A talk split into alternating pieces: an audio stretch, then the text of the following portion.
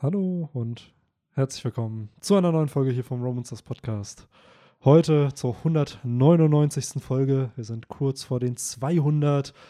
Diese Woche wieder kein One Piece Kapitel. Heute der Ein ganzes Band. Dafür ein ein Band. ganzer, ganzer Band. Mittlerweile schon der fünfte. Das heißt, wir haben ja um die 5% äh, geschafft, von der ganzen Handlung zu besprechen oder von den ganzen Bänden, weil mittlerweile sind ja, glaube ich, in Japan 98 veröffentlicht. Jetzt in ein, zwei Monaten kommt der 99. Band.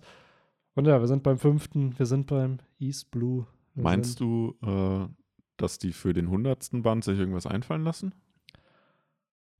Ich könnte mir vorstellen, dass Oda vielleicht ein Special-Cover dann macht. Also zum einen das Original-Cover sozusagen mit was da dann thematisiert wird, sehr wahrscheinlich dann Kaido gegen Ruffy, irgendwie ein Clash oder so und dann vielleicht noch mal so ein Alternative Cover mit der Strohhutbande oder so ein so. Steelbook. Ja, Ja, das wäre halt so, das machen ja Comics gerne, wenn es halt so eine besondere Ausgabe gibt, dass sie dann eben Variant-Cover haben, dass dann Ja. solche vier verschiedene Varianten. Das wundert mich mega, dass das bei One Gibt's. überhaupt bei Mangas gibt's, nicht gibt. bei One Piece, aber nur in Okay. Japan, weil da sind die Manga, bei uns ist ja ein Manga-Band komplett aus Pappe, ist ja das ich habe Cover. ja ein paar japanische. Genau, und japanische haben so ein Umband, also so Genau. wie bei uns, keine Ahnung, so. ja, manche äh, Bücher haben das, dann haben die praktisch nur so eine Hülle drumherum. Genau, so ne? eine Hülle und in One Piece ist es voll oft so ein Alternative Cover. Es ist fast dasselbe Cover, nur dass irgendwie Panda Man noch drauf Oder eine andere ist. Farbe ist es halt es auch ist oft. meistens so ein Sepia-Ton dann Genau. halt, aber Mhm. voll oft ist dann Panda Man irgendwo im Hintergrund oder Panda Man ist irgendein Charakter aus dem Cover geil. oder so. Aber ich Also- meine halt richtig so, zum Beispiel ist blöd gesagt, keine Ahnung, der Comic zu Civil War, so bei Marvel. Und dann hast du halt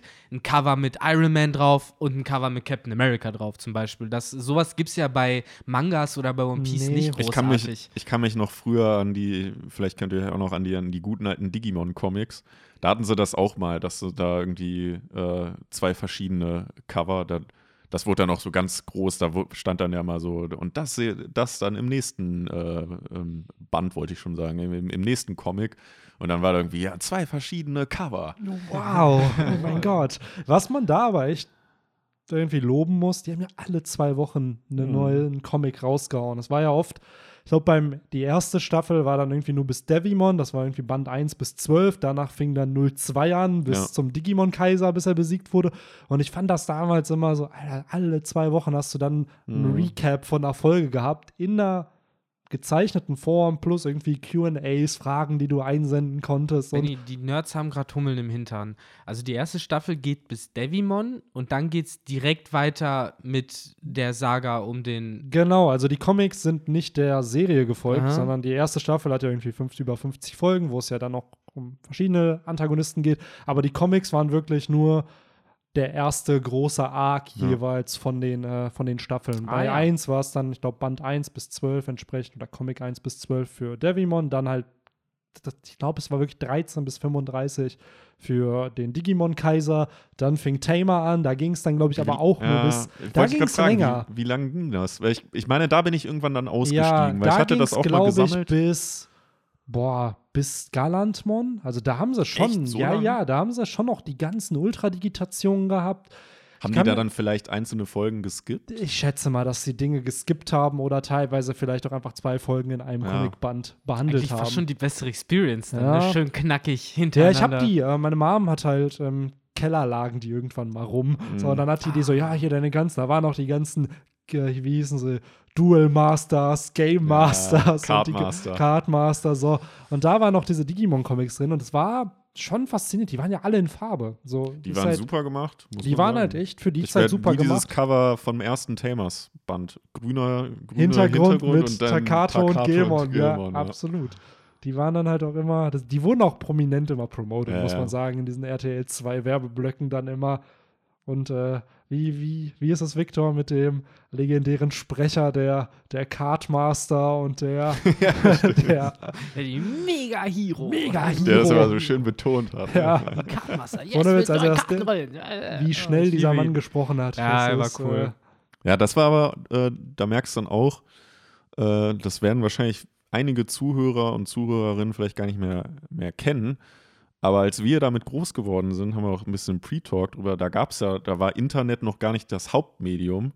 Und da hast du dir halt dann auch immer alle zwei Wochen diese Zeitung gekauft. Ja. Mittlerweile kommt die ja, wenn überhaupt, noch einmal im Monat. Wahrscheinlich ist der Großteil eh ausgestorben. Ja. Äh, ich, also bei der Mega Hero weiß ich, irgendwann sind die dann auf so einen Monatsrhythmus umgestiegen. Ich weiß gar nicht, ob es die mittlerweile überhaupt noch gibt. Es kann halt sein, dass die Infos kriegst du ja mittlerweile auch einfach dann durch YouTube-Videos Ja, genau. oder ähnliches. Ne? Teilweise Und viel besser. Da hatten wir ja auch schon mal so ja. irgendwie, äh, was da teilweise für Quatsch halt auch drin stand. Ne? Ich stell mir vor, wie die heutzutage die Werbung machen würden. So, jetzt die Mega Hero. Du, du, du, du, so mit den neuesten, weiß ich nicht, was haben die heu- Handyspielen und äh, hier, das sind die besten Duel Links Karten. Ja, da muss ich, da muss ich an, äh, muss ich jetzt gerade an äh, CK Phoenix, den äh, Yu-Gi-Oh! Tuber, den, den wir auch so ein bisschen verfolgen. Äh, Shoutout an den Boy. Der ähm, hat auch ein Videoformat, wo er irgendwie so alte halt Cardmasters und sowas halt durchguckt und wo die dann halt auch irgendwie so Karten, die nach wie vor Meta sind, halt damals irgendwie mit zwei Sternen oder so und totale Bullshit-Karten irgendwie mit fünf Sternen bewertet haben. Ja. Das war ein sehr, sehr lustiges Ja, Video. man darf halt auch nicht vergessen, da saß halt wahrscheinlich irgendwer in der Redaktion, hat Ja. das vielleicht auch casual geschaut so Ja. und dann vielleicht auch die Karten einfach nach dem bewertet, wie sie vielleicht im Anime oder so waren und nicht wirklich, wie sie halt im, im Metagame bei Ja. Turnieren und ähnlichem benutzt Das war das wurden. Problem, damals waren die Nerds noch alle zu jung.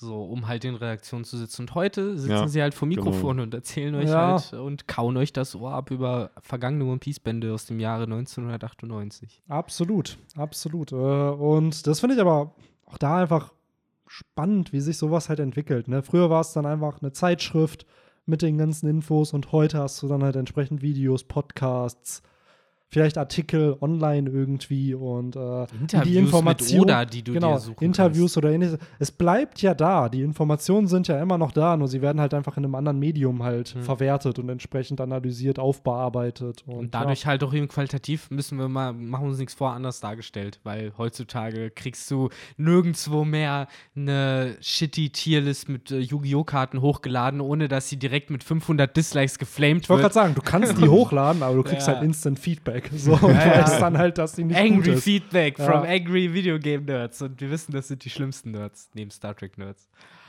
Ach Ja, Aber One Piece Nerds. One Piece. Sind noch So nicht ganz aus. so schlimm. Das, ja. Kommt drauf an. So, ich habe gehört, zwei von drei in einem Raum sind immer okay und einer ist komplett verrückt. Entscheidet ihr, wer der Verrückte Ja. ist. ja, ja. Genau, äh, One Piece. Heute Band 5. Ähm, die ersten vier Bände haben wir schon bequatscht. Könnt ihr euch alle noch anhören, falls ihr die Reihe jetzt noch nicht kennt. Ähm, ja, es geht weiter. Wir sind immer noch im Syrup Village Arc. Am Ende des Bandes kommen wir auf die Baratie.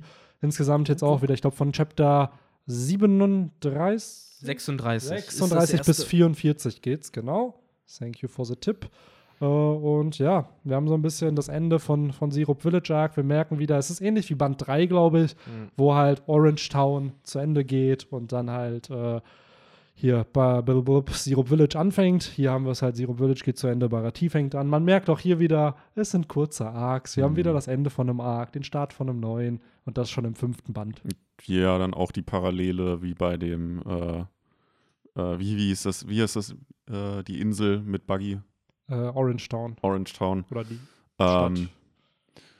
da dann ja auch der, der finale Clash ist halt dann im nächsten Band hier jetzt genauso mit Captain Black. Das ist ja, Ja. eigentlich so das, das letzte große noch aus diesem Syrup Village Arc.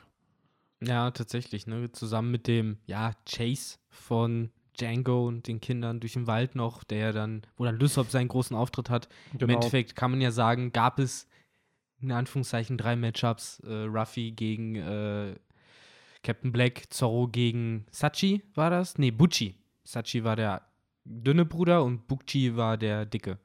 Und äh, dann gab es ja noch äh, eben Django gegen Lysop. So Ja. ein bisschen. Wobei im Deutschen hießen die Brüder anders, ne? Die Brüder Miauts hießen die und Siam und, Siam. und äh, wir hatten es beim letzten Ja. Mal gesagt. Und irgendwas, nee, nix mit Kuh oder sowas. Der eine hieß Siam. Glöckchen? Nein. Aber er hat halt Glöckchen um, um, um den Hals. Der Dicke. Ich weiß aber auch nicht mehr genau, wie im aber Deutschen jetzt mal ohne. Witz, wir sind ja jetzt auch hier im Early, wir kennen, wissen ja, wie One Piece weitergeht, ne? Ich hoffe, wir spoilern jetzt für niemanden, aber die beiden sind nie wieder aufgetaucht, ne? Mhm. Leider nicht. Die haben auch keine Cover-Story oder so bekommen, die waren dann einfach Man muss Aber ja sagen, gibt- gibt denen noch so 15 Jahre und vielleicht werden das mal so respektable Piraten oder Mitglieder der Don Quixote-Piraten Aber oder dann, so da geworden. muss ich jetzt direkt an das nächste dynamische Duo denken mit Chess Marimo. Die sind auch nicht mehr danach vorgekommen, oder? Nee. Nach Ich glaube nicht. Nee, die nicht, aber sind die nicht noch weiter Warpol loyal gegenüber oder sind Naja, die Warpol verschwunden? ist Ja, Warpol wird ja Warpol- weggeschleudert, Genau, der ne? wurde ja der Ohne den die, Buggy ne? bekommen, ne? Und der Ich dachte mit denen, mit denen zusammen. Das heißt, die sind wahrscheinlich noch auf Drum. Wahrscheinlich. Ja, wenn die Glück gehabt haben, dann wurden sie halt von Dalton begnadigt. Ja. Wäre halt vielleicht cool gewesen, wenn man die auf dem Reverie gesehen hätte als seine Bodyguards, so von wegen, Ja. ja, jetzt, ne, Ja, und sind die halt war ja auch wirklich da, ne? nett. Ja, Das wäre dann wär ein witziger lustiger, Beef geworden. So, ihr Verräter! So, ja, was soll man machen? Und das Witzige ist, wenn die immer noch als eine Person rumlaufen würden. Weil Generell halt, ist Warpols Teufelsbruch doch einfach viel zu crazy. Der könnte ja, wirklich diesen Traum von diesem Frankie Soldier real machen. Oh ja. Wenn er die alle gefressen hätte, hätte er ja eine Fusion da rausgehauen. ich glaube, es ist auch immer noch theoretisch so ähnlich wie Sanji die Unsichtbarkeitsfrucht wollte, würde Frankie wahrscheinlich diese Teufelsfrucht wollen, wenn er wüsste, Wollen? dass es sie gibt. Aber welche Frucht hat ihm Oda jetzt nochmal gegeben in dem SBS zum 95. Manga-Band? Der hat doch den, ähm, genau, die Magnetfrucht war es, glaube ich, von, Hm. von, oder Ja, die auch Sinn macht. Wem jetzt Frankie? Frankie, genau. Er hat Zorro, Zorro hätte er die Kaido-Frucht gegeben, also diese Fisch-Fisch-Frucht Modell Azurdrache. Ah, ja, Eins seiner Schwerter hätte die gesnackt. Lissop hätte die Frucht vom Blamenco bekommen, dass er halt Sachen in sich aufnehmen kann. Nami hätte halt Enels Frucht bekommen. Und ich glaube, Frankie war die Magnetfrucht. Aber ich kann auch gerade falsch liegen. Ich schaue gerne gleich nochmal nach. Aber ich glaube, das Ähm, klingt schon plausibel. Erst recht, weil es ja eine recht aktuelle Teufelsfrucht ist, da macht es auch Sinn, dass das Oda schnell in den Sinn kommt und dann eben auch äh, ins SBS so übertragen wird. Ähm, aber mal zum, kurz zum Thema SBS, was ja hier gefühlt geboren wird im fünften Band, wenn ich es richtig verstanden habe, ist, äh, sind die Fan-Request-Bilder. Weil du hast ja dann in einem SBS zwischen den Kapiteln, äh, dass Oda ankündigt, jetzt kommt die Zeit von Lysops Drawing Corner, so, wo er halt irgendwie Sachen zeichnen soll. Äh, ist auch interessant, dass, das, dass man das so ein bisschen miterlebt, ne? Wie das äh, zu seiner Zeit entstanden ist. Ja, wobei ich mich, äh, korrigiere mich da, Benny, wobei, nee, du hast jetzt ja die, ähm, die, die Cover-Stories hast du jetzt ge- gemeint, ne? Äh, nee, Nicht- die Fan-Requests. die Fan-Requ- die wurden halt in den SBS. Kamen die nicht im letzten dazwischen. Band das erste Mal vor?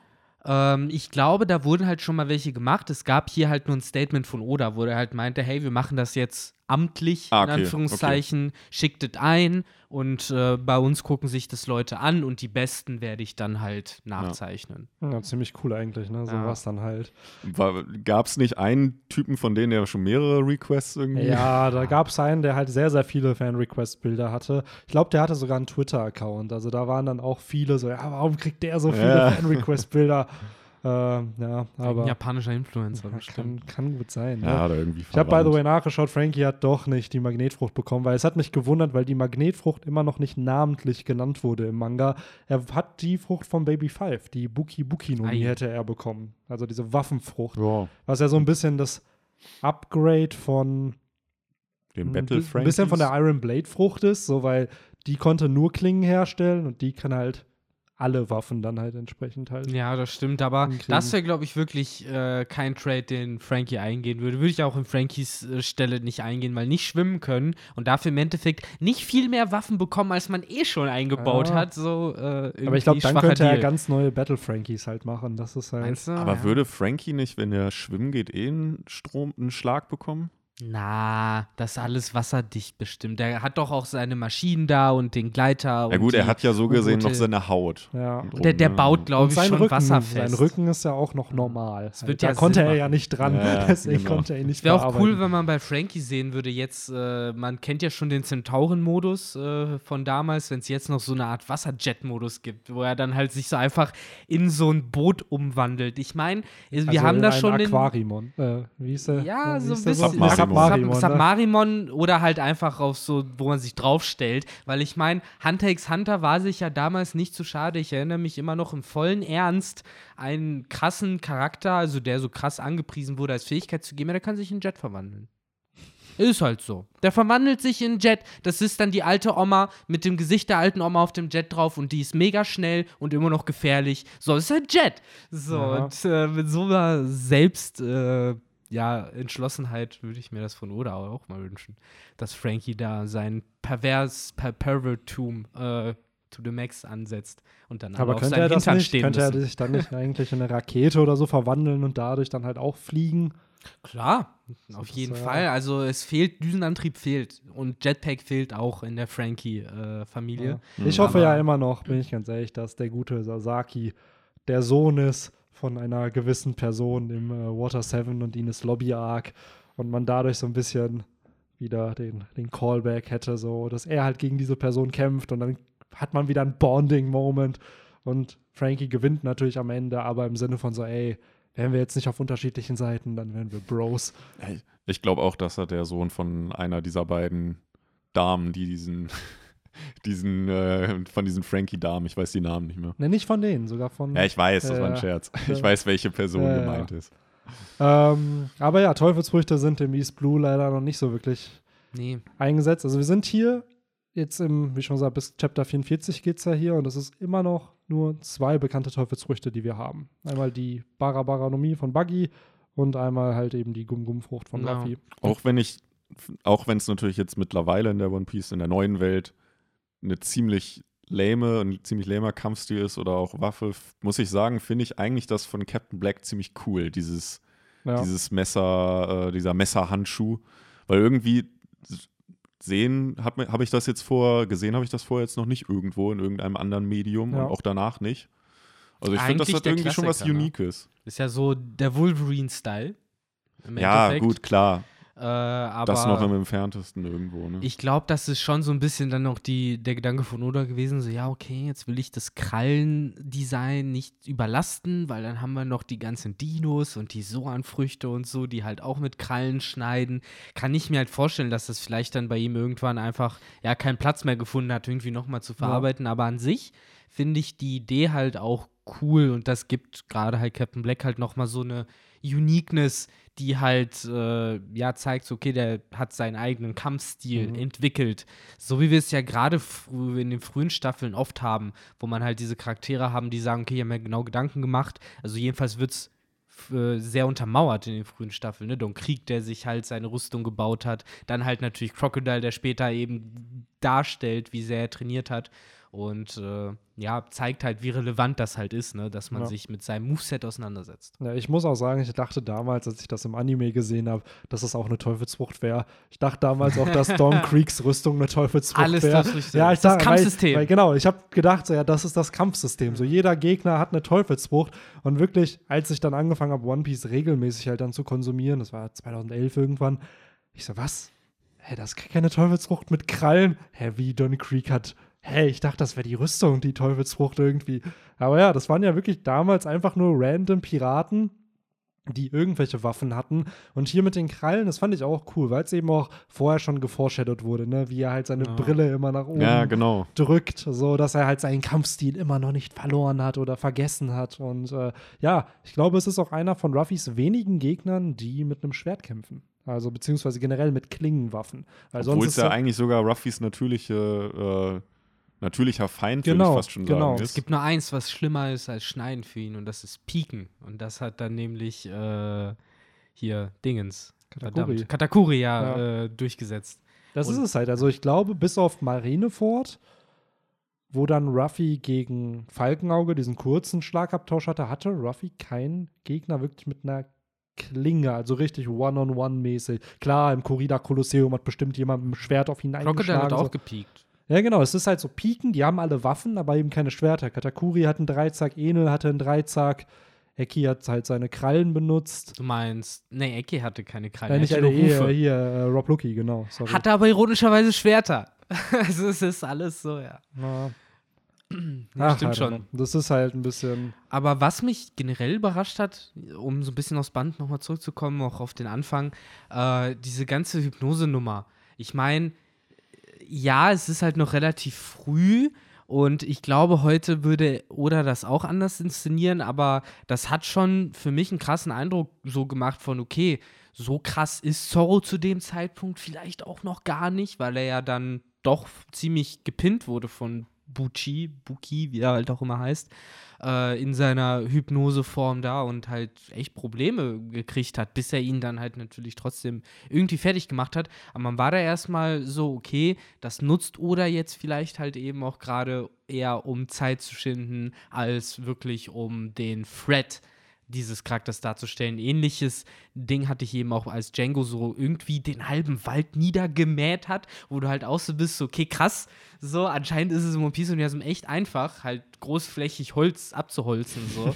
äh, wo ich mir halt auch dachte, dass das vielleicht gerade mehr für den Show-Effekt äh, Ja. gedacht war, weil jetzt kann ich den Charakteren das eher zutrauen, dass halt so ein Zorro oder halt äh, irgendwelche anderen Charaktere halt mit einem Schlag vielleicht so ein paar Bäume umhauen. Wobei ich finde, das hat, sieht man nicht nur bei One Piece sehr häufig, dass mal so, so ganze, ganze Bäume mal abgeholzt werden, um. Ja, Äh, aber das kommt dann oft später erst mit dem Ja. ganzen Wälder abholzen. Dann finde ich es ja okay, aber halt nicht, wenn, zum Beispiel bei Naruto, so, ne, da werden dann so Kunai durch den Wald gesch äh, geschmissen, da fallen die Bäume ja nicht von um, meistens. nee, so, dafür, dafür ist der Durchmesser ja zu klein von dem Also, Kunai. Ja, aber ne, denk so einfach, da hat es auch Ja. ein bisschen gedauert, bis die äh, Wälder angefangen haben umzukippen. Irgendwann passiert's. Ja, absolut. Also das muss Aber ich aber ja. Oda schon zugute legen, dass er dieses Power-Scaling von Antagonisten ja schon irgendwo definiert hat. Also was können die aller, aller stärksten und wie scale ich alle anderen da irgendwie mit rein soll. Ich finde es auch ein bisschen natürlich übertrieben, wenn jetzt so ein halber Wand Wald irgendwie abgesichelt wird von so einer Halbsichel da, die der da einsetzt. Ja, nicht groß ist. Ja, die ja wirklich auch nicht Zum groß ist Thema oder so. Durchmesser, Henry. So, So, ne? aber äh, trotzdem finde ich es hier noch sehr cool gescaled, weil oft ist einfach, es passiert nichts Großes. Gerade im East Blue ist so den Along Park zerstören, so die größte Zerstörung, die Ruffy ausgelöst hat. Und heute würde ich behaupten, ja gut, wir warten immer noch darauf, dass ganze Inseln kaputt gehen. So, Dressrosa ist ja schon ganz Ja, kaputt gut, gegangen. Enis So. Lobby hat er auch im Endeffekt, also nicht er aber direkt. Ich wollte gerade sagen, den Tower selbst hat ja Eki zerschnitten und dann kam halt der Buster Call. So, da, Ja, ich glaube, vielleicht können wir das in diesem Akt oder in dem aktuellen, äh, in dem aktuellen Arc von unserer Bucketlist Ja. streichen, dass da eine Insel dass vielleicht. endlich mal eine Insel zerstört, zerstört wird. wird. Ne? Das ist die Definitionsfrage von Arc, weil ich wette, bis dieser Arc vorbei ist, haben wir noch mindestens sechs, sieben, acht, ach, ich will gar nicht die erste Nummer nennen, Arcs hier besprochen. Ja, sicherlich, sicherlich. Ja. Ähm, aber ja, hier in dem Band, ähm, ich finde es ganz schön, wie Syrup Village halt zu Ende geht, weil am Anfang haben wir halt dieses, Lissop hat seine Piratenbande, er spielt halt ein Pirat zu sein und der Theme des Arcs ist ja, dass Lissop lernt, was es bedeutet, ein wirklicher Pirat zu sein. Und wir haben hier halt zwei Arten von Piraterie, die ihm präsentiert werden. Einmal das, was halt äh, Captain Black repräsentiert, dieses, ja, du bist, wenn du Pirat bist, schmiedest du Pläne und bist hinterhältig. Und dann hast du halt Ruffy, der Pirat ist, weil er Bock hat, Abenteuer zu erleben, Freiheit haben will, einfach Spaß haben möchte. Und am Ende entscheidet sich halt Lissop für welche Art von Piraterie er halt Lust hat. Entsprechend halt die von Ruffy. Ja. Und ich finde es auch da schön, weil es eben auch ein Clash zwischen äh, Captain Black und Ruffy ist, weil Ruffy sagt halt, ey, so ein Pirat wie du will ich gar nicht sein, so und du darfst dich eigentlich gar nicht Pirat bezeichnen, weil wenn du ein Pirat bist, das ist ein Lebensstil. So, du bist entweder einer oder du bist keiner. Du kannst nicht einer sein, ein paar Jahre keiner sein Ja, und dann ja. wieder einer sein wollen. So, Damit zusammenhängt ja auch generell, dass Captain Black eigentlich alle Checkboxen äh, abgehakt hat, die Ruffy halt sauer machen. Angefangen eben bei diesem ganzen Hinterhältigen, dann halt eben, dass er die Pirat den Namen der Piraterie in Dreck zieht und dann eben auch natürlich, wie er seine Nakamas äh, behandelt, dass er die eben einfach abstartet. Und das war ja für Ruffy tatsächlich interessanterweise der, äh, ja, der Tropfen, der das fast zum Überlaufen brachte und ihn dann ja sozusagen dazu gebracht hat, den letzten Schlag zu tun, ne? Dass Ja. er davor noch, äh, und das fand ich auch interessant, man hat eigentlich nie das Gefühl gehabt, dass Ruffy in Gefahr war in dem Kampf. So, das äh, ist, finde ich, auch ein interessantes Motiv, das sich halt bis ja, Along Park noch durchzieht, weil ich glaube, selbst gegen Don Creek ging es noch so halb. Da war dann eher das Gefährliche, dass er dann wieder, glaube ich, vergiftet wurde und ins Wasser geschmissen ja, wurde. bei Das Don, war ja ich glaube halt Sache. Along Park und auch Barati ist beides, dass Ruffys Handicap Handicaps, das Wasser ne? ist. So, Genau. bei, im Along Park ist ja wirklich diese Dummheit, dass Ruffy sich die Beine in den Beton haut.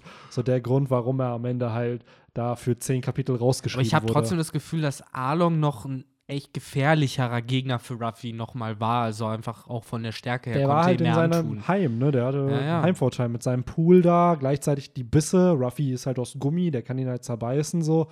Aber Ja. Don Creek, da war es ja auch eher so ein Kampf zwischen dem Willen von Ruffy und Don Creeks Waffen. So, egal welche Waffe Don Creek probiert, es bricht halt Ruffys Willen. Ja, Nicht. das stimmt. so, und, Während halt bei Captain Blackman wirklich das Gefühl hatte, der war geoutclassed. ja, absolut. auch wenn er am Anfang seinen coolen Move gemacht hat, wo er sich eben auf Ruffys Arm gestellt hat, was halt irgendwie in der Retrospektive fast schon wie so ein Glückstreffer wirkte, Ja. ne?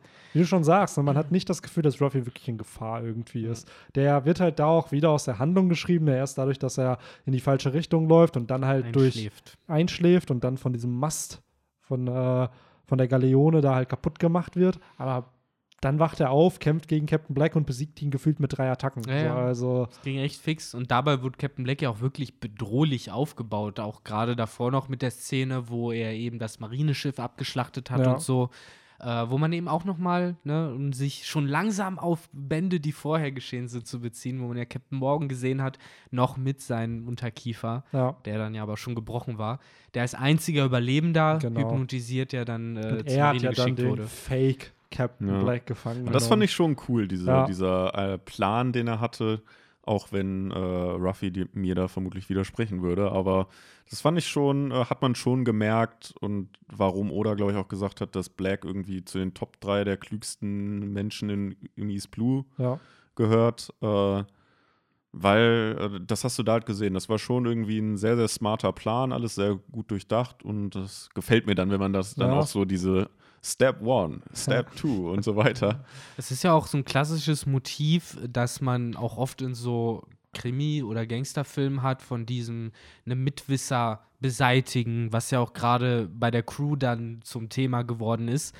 Ähm, das hat schon so fast Mafia-Vibes dann auch durchaus gehabt, ne? Und so Denkweisen gibt es ja auch wirklich, glaube ich, in der echten Welt, ne? Dass sich dann Leute sagen, okay, ich möchte hier zur Ruhe setzen, aber jeder ist halt ein Risiko und sei es halt noch so klein, ne? Ja, du sagst es auch richtig, dieser Mafia-Theme ist aber auch in One Piece sehr, sehr oft vertreten. Ja. Wir haben es mit der Barock-Firma, wir haben es mit Capones Piratenbande, wir haben es mit äh, Doflamingos Piratenbande. Das bedient sich halt alles so ein bisschen diesem Immer wieder diversen. Filmen sogar Ja. gefühlt, ne? Auch mit dem Casino und so. Ja. Ja, und das lässt dich ja auch nicht, da kannst du ja auch nicht aussteigen. Das lässt dich ja auch dein Leben lang, oder verfolgt dich dein Leben lang.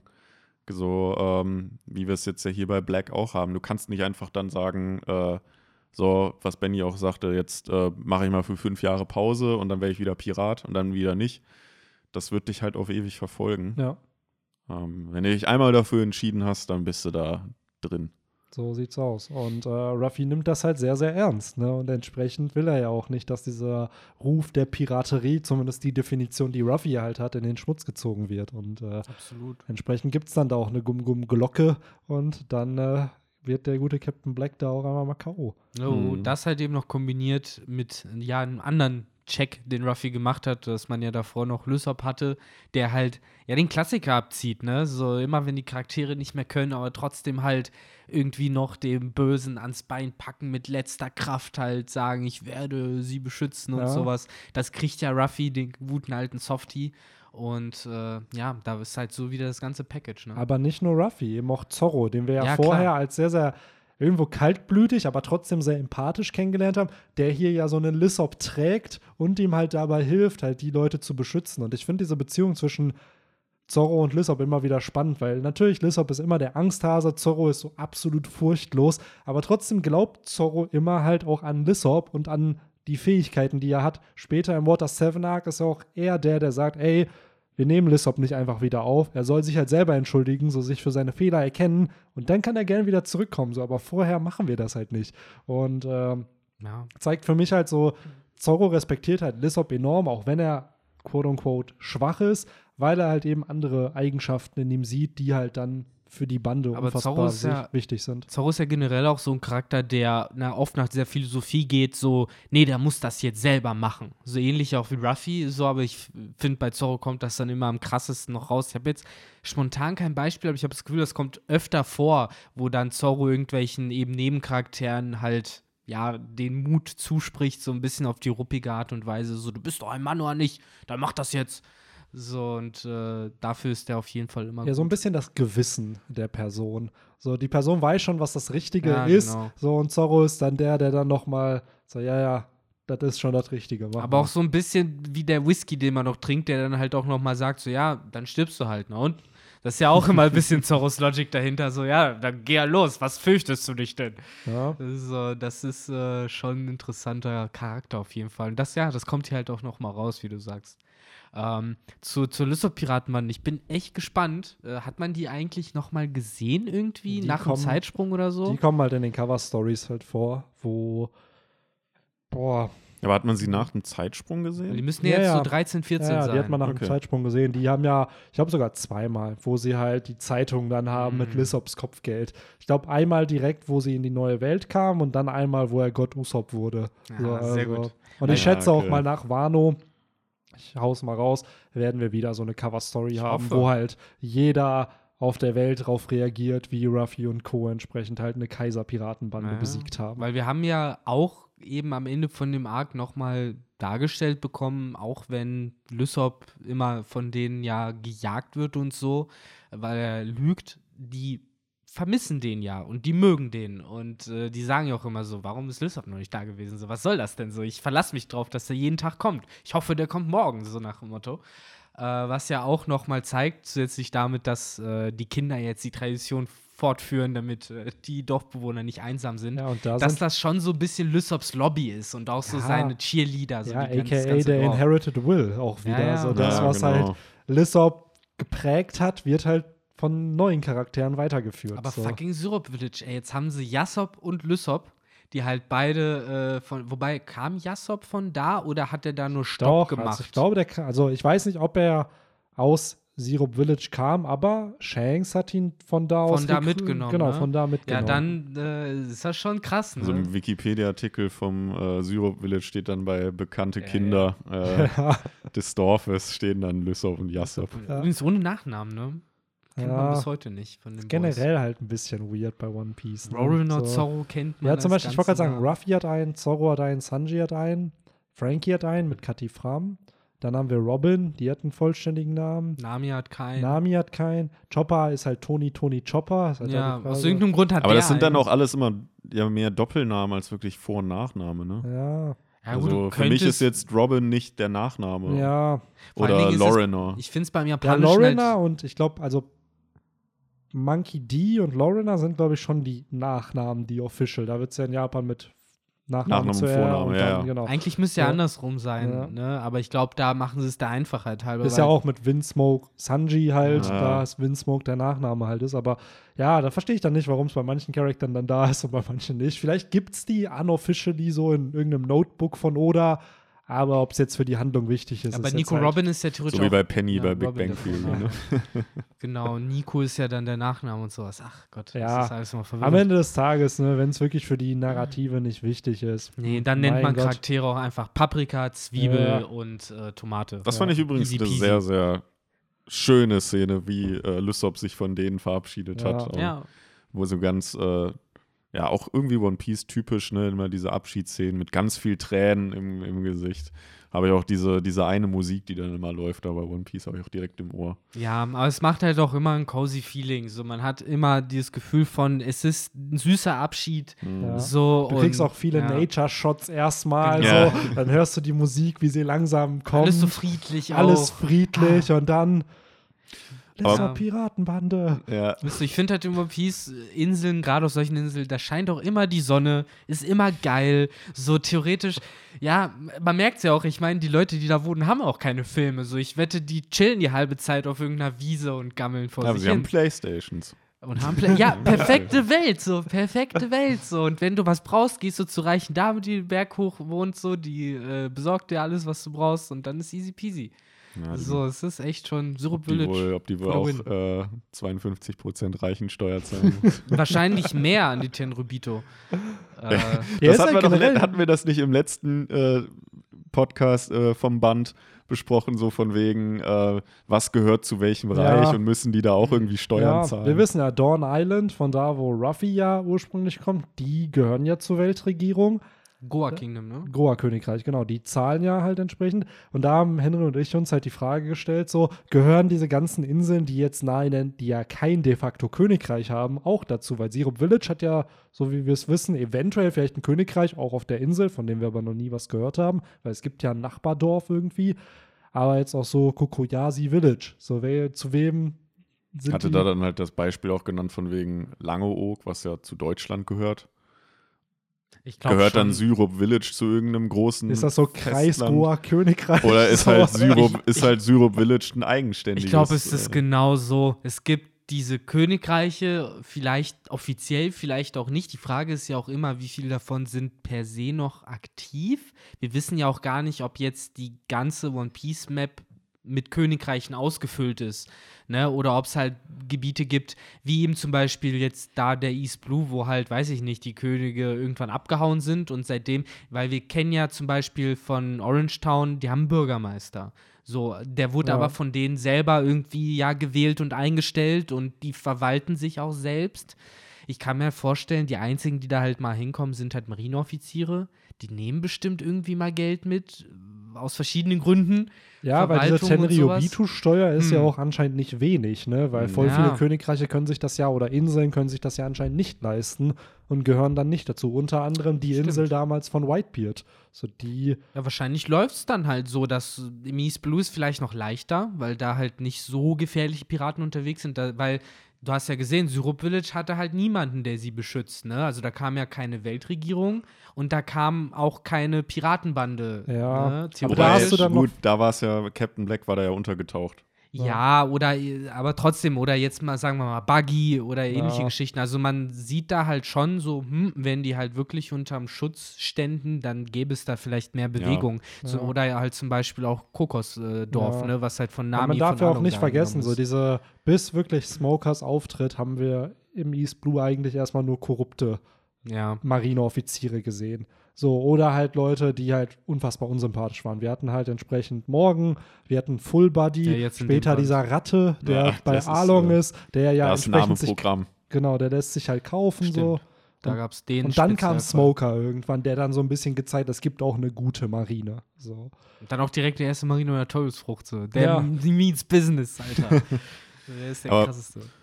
Wo wir jetzt gerade schon beim, praktisch ja fast schon beim, beim Ende, beim Abschied waren, lass uns vielleicht noch mal einmal kurz, äh, weil das habe ich tatsächlich komplett vergessen, dass Captain Black ja praktisch den Bellamy-Move macht und da auch die ganze Zeit nicht sichtbar irgendwo hin und her slidet.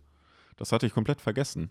Ja, also da wurde auch dieses Motiv des, ich bewege mich so schnell, dass man mich nicht sieht, schon recht früh gezogen. Ne? Ja, genau. Muss man schon sagen. Ich meine, man könnte es hier begründen, so ein bisschen mit, ja, man kann so Geschwindigkeit aufbauen, aber hier wird ja zum Beispiel gesagt, er kann es halt null kontrollieren, ne? Und das findet ja später nicht statt. Wir haben dann ja viel schnellere Charaktere, die aber sehr präzise Ja. operieren. Das ist generell, finde ich, auch diese Frage. Wir haben ja irgendwann die Formel 6 mit Soru, Mhm. aka Rasur dann auf Deutsch, wo ja gesagt wird, dass man irgendwie zehnmal auf den Punkt irgendwie steppt und dann sich halt voll schnell bewegt. Wo ich mich dann frage, ist Soru das immer, dieses sich schnell bewegen? Oder ist das sozusagen nur diese 10-Step? Fähigkeit, weil es gibt ja, wie du schon sagst, unzählige Charaktere, die sich später schnell bewegen, die dann den Dragon Ball Teleportationsmove irgendwie machen. Haben, hat Dragon Ball das eigentlich eingeführt? Ja, ne? Ja, wobei, Boah, ich Fist of weiß the es North Star hat das auch bestimmt auch ich gemacht. würde behaupten, dass es das schon vorher gab. Mit- Kann aber sein, dass Dragon Ball Oh sozusagen mit den Oh, ab, ab. Super Saiyajin mäßig, dass das dann der Staple war mit weil du das im Anime immer so geil hattest, wo die du hast ja die Charaktere nicht mal gezeichnet, du hast eigentlich nur so Striche gemacht dann und dann genau Auch für ein Anime perfekt. Absolut. Ja machst ein bisschen Soundeffekte, dass die sich clashen und dann zwei Beste Striche. Attacke ever für einen Zeichner.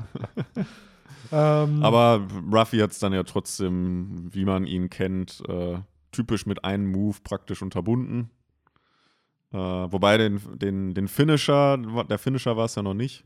Nee, Das war ja aber dann auch hier wieder sehr schön, muss ich sagen, dass Ruffys Finisher ja oft was so ein bisschen mit den symbolischen Siegen haben. Und hier ist es halt ein Schlag gegen seinen Kopf, aka gegen sein Brain irgendwie. Ruffy hat sein Was- Köpfchen benutzt. Ja, so zum Beispiel bei Don Creek wird halt entsprechend die Rüstung zerstört, ne? Oder die, diese Armada entsprechend halt von Don Muss Creek. ich jetzt gerade so ein bisschen an die Spongebob, wo du halt sagt, sagst, Ruffy hat sein Köpfchen benutzt, was er ja eigentlich so gesehen nur halt Gewalt äh, muss ich an die Spongebob-Szene denken, Ja. wo Patrick sagt, wir benutzen die Technologie. Und dann einfach Haut er diesen, mit dem PC den PC dagegen haut. gegen den Geldschein, genau. Ja, Mann. Übrigens äh, zum Thema ne, motivisches Besiegen hier ja auch schon das, was später in Dressrosa auch noch mal groß äh, angeführt wird. Sind sie vielleicht Brüder? Wir wissen es nicht. Aber auch hier die kaputte Brille am Ende des äh, Kampfes, die halt noch mal wegfliegt und zeigt, okay, dieser Charakter hat sämtliche Kontrolle über seinen Ja. Körper verloren, Ja. kann nicht mal seine Brille mehr anziehen.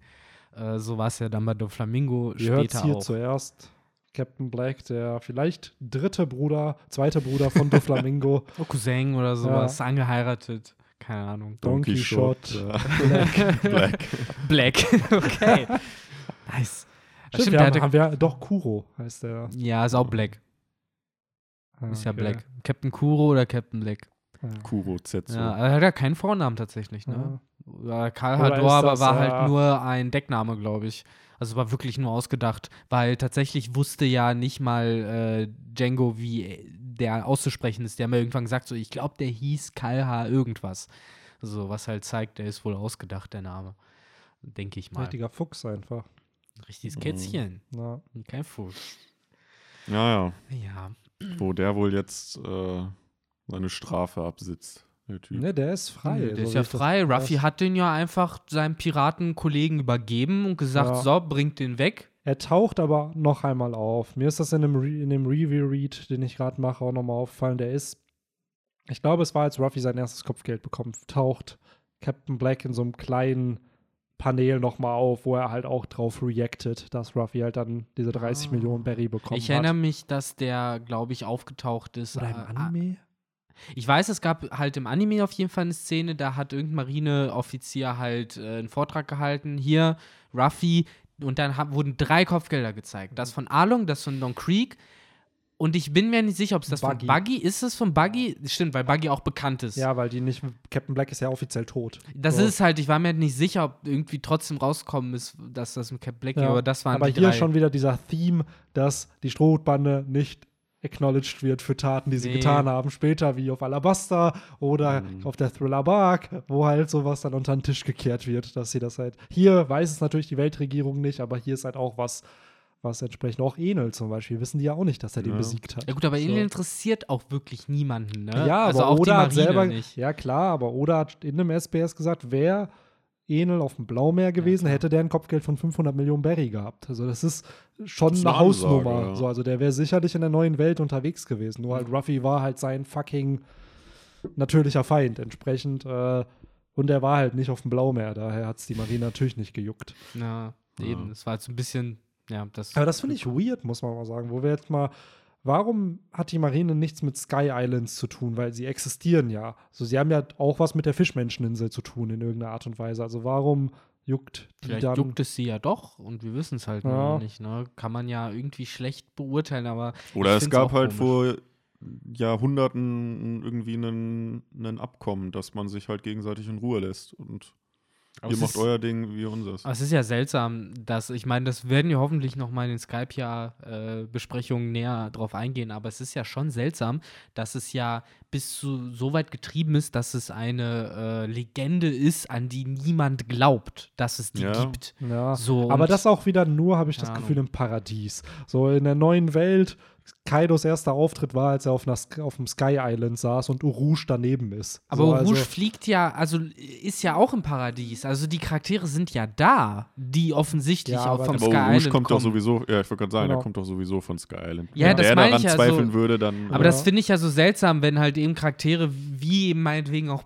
Bellamy, also keine Mhm. Ahnung, wenn du halt irgendwie länger unterwegs bist, dann siehst du die doch. Ich wollte gerade sagen, wenn du auf der Grand Line unterwegs Ja. bist, kannst du mir nicht erzählen, dass du nicht an Sky Islands glaubst, wenn da irgendwelche Riesendelfine und irgendwelche Regenbögen als Kreise, also da sind ja schon übernatürliche Ja. Dinge. Also so. das werden wir auf jeden Fall noch mal näher drauf eingehen, Ja. aber jetzt erstmal finde ich es unplausibel, wie wenig von dem Sky Islands halt runterkommt, auch dass Diale komplett unbekannt sind und solche. Geschichten. Das ist schon alles sehr seltsam.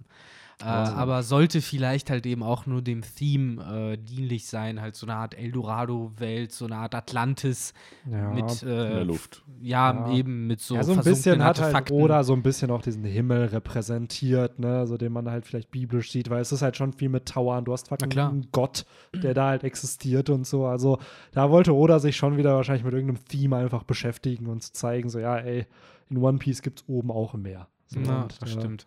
Aber äh, da, wie gesagt, kommen wir auf jeden Ja. Fall noch dahin. Lass uns Deswegen doch Back to Blaumeer. Genau, Black, Back to Blaumher und äh, Back to New Characters. Zum einen halt eben der neue Nakama, der jetzt auf der dem anderen neuen Nakama sozusagen mit dabei ist, nämlich äh, die nee, wie heißt es im Original? Going Going Mary oder eben die Flying Lamp, Ja. so wie wir sie kennen. Ich verstehe immer noch nicht, wieso man es Going Mary nennt äh, im Original, wenn Flying Lamp doch wirklich so nahestehender Name ist.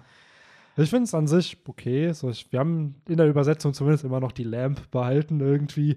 Ähm, ich muss sagen, hier auf dem Panel wirkt sie auf mich irgendwie größer Mhm. als da später dann gezeichnet. Also hier wirkt sie noch sehr realistisch gezeichnet und ich habe das Gefühl, die kriegt mit der Zeit eher so einen cartoony Look. So, wo halt auch diese, die, wie nennt man das, wo Ruffy immer drauf sitzt? Galionsfigur. die Galionsfigur, die dann halt auch anders gezeichnet ist. Hier wirkt sie noch sehr langgezogen, so und die wirkt, habe ich das Gefühl, kleiner später und auch irgendwie kompakter. Ja, stimmt. Ja, Hast du st- recht. ich glaube halt im Endeffekt auch immer so, wie es Oda gerade passt, ne? So, ne? Wenn er Ja. jetzt gerade irgendwie viel auf dem Panel darstellen will. Ja, die Charaktere sind safe kleiner Ja. geworden mit der Zeit. So hier, gerade wenn du aus Chapter 1 dir Ruffy anschaust, wie lang der gezeichnet wird, so groß, lang wird Ruffy heute nicht mehr gezeichnet. Der Zum hat ja- Vergleich aber äh, viel mehr Hintergründe in den späteren Bänden. Jetzt auch Absolut, hier äh, beim Abschied von Lysop und den drei Kindern einfach nur weiß. Es war wirklich Ja. alles nur weißer Hintergrund. Aber ich glaube, da war es stilistisch bewusst so gewählt, Vielleicht. damit so ein emotional Moment ist irgendwie. Der Fokus auf den Tränen. Genau. aber sowas wählt Oda heutzutage halt nie mehr Nein, bewusst. warum aber auch? Weil er einfach mehr Assistenten hat. So Ja. Assistenten sind oft für die Hintergründe zuständig und dann hast du halt entsprechend vier Leute vielleicht, die deine Hintergründe da irgendwie zeichnen für dein manga Eben, dann sagt Oda, so. nee, ich möchte keinen Hintergrund und die ganzen äh, Assistenten so, doch, doch, doch, Oda Sensei, wir machen das. Nein, nein, ich möchte nicht. Doch, ein kleines bisschen, wir machen jetzt ein kleines bisschen. Nein, ich möchte nicht. So, am Ende ist wieder alles voll. Ja, ich muss aber sagen, mir gefällt das eigentlich schon so ein bisschen. So diese Early Stories noch, wo manche Paneele, wo ein Charakter redet, wo wirklich nur sein Kopf zu sehen ist und du nicht im Hintergrund erkennst, wo steht er jetzt eigentlich. Wieder suchen musst. So. Ja. Was ist da überhaupt noch im Hintergrund? So, ah, da ist ein Gift, an dem wir nicht gesehen haben. Oh Mann, ey. Nee, auf jeden Deswegen. Fall. Wo man Aber sich noch ja, nicht auf die Suche nach Panda Man begeben Nee. hat. Aber ich glaube, der taucht doch bald auch irgendwann auf. Ja, Ja, das ist so. doch bestimmt schon Kann aufgetaucht. sogar sein.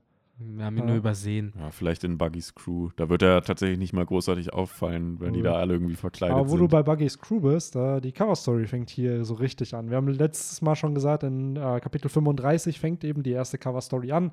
Und hier haben wir sogar ein bisschen Plot-Progression. wir sehen halt die Bande von Buggy, wir sehen halt Moji und Kabaji, die halt voll traurig sind, dass Buggy wechselt. Dann sieht man Buggys legendären Plan, wie er äh, diesen, ich glaube, diesen Vogel snacken will. Und dann switcht aber der große Vogel, der dann Buggy snacken will. Dann wird der nochmal weggestohlen und dann trifft er auf Gimon. Also hier in dem Band haben wir auch ein bisschen äh, ja, eine Side-Story, die weiter pro ihren Progress findet. Wo Oda schon da es hinbekommt, dann irgendwie Charakter, die wir vorher gesehen haben, irgendwie miteinander zu connecten. Absolut, das muss man schon sagen. Hier, wie schon gesagt, mit ba hier mit Captain Morgan und Ja. Captain Black und dann entsprechend halt auch Buggy und auch äh, Gimon. Man merkt, er hat halt noch einen kleinen Cast an Charaktern, aber das sind schon Prinzipien, die er halt später immer und immer wieder weiterführt, weil, seien wir ehrlich, wir feiern es richtig, wenn irgendwie Charakter Ja. sich kennen in diesem Universum, weil es das Universum selber realistischer gestaltet. Und wenn wir halt auch Charakter wiedersehen, die wir halt schon kennen, Ja. aber schon länger nicht gesehen haben. Jetzt, gut, in dem Fall Gimon haben wir halt im vorletzten Band Ja. gesehen, aber die Abstände werden ja mal größer mit Absolut. der Zeit. Und das finde ich halt so schön, weil Oda vergisst seine Charakter nicht.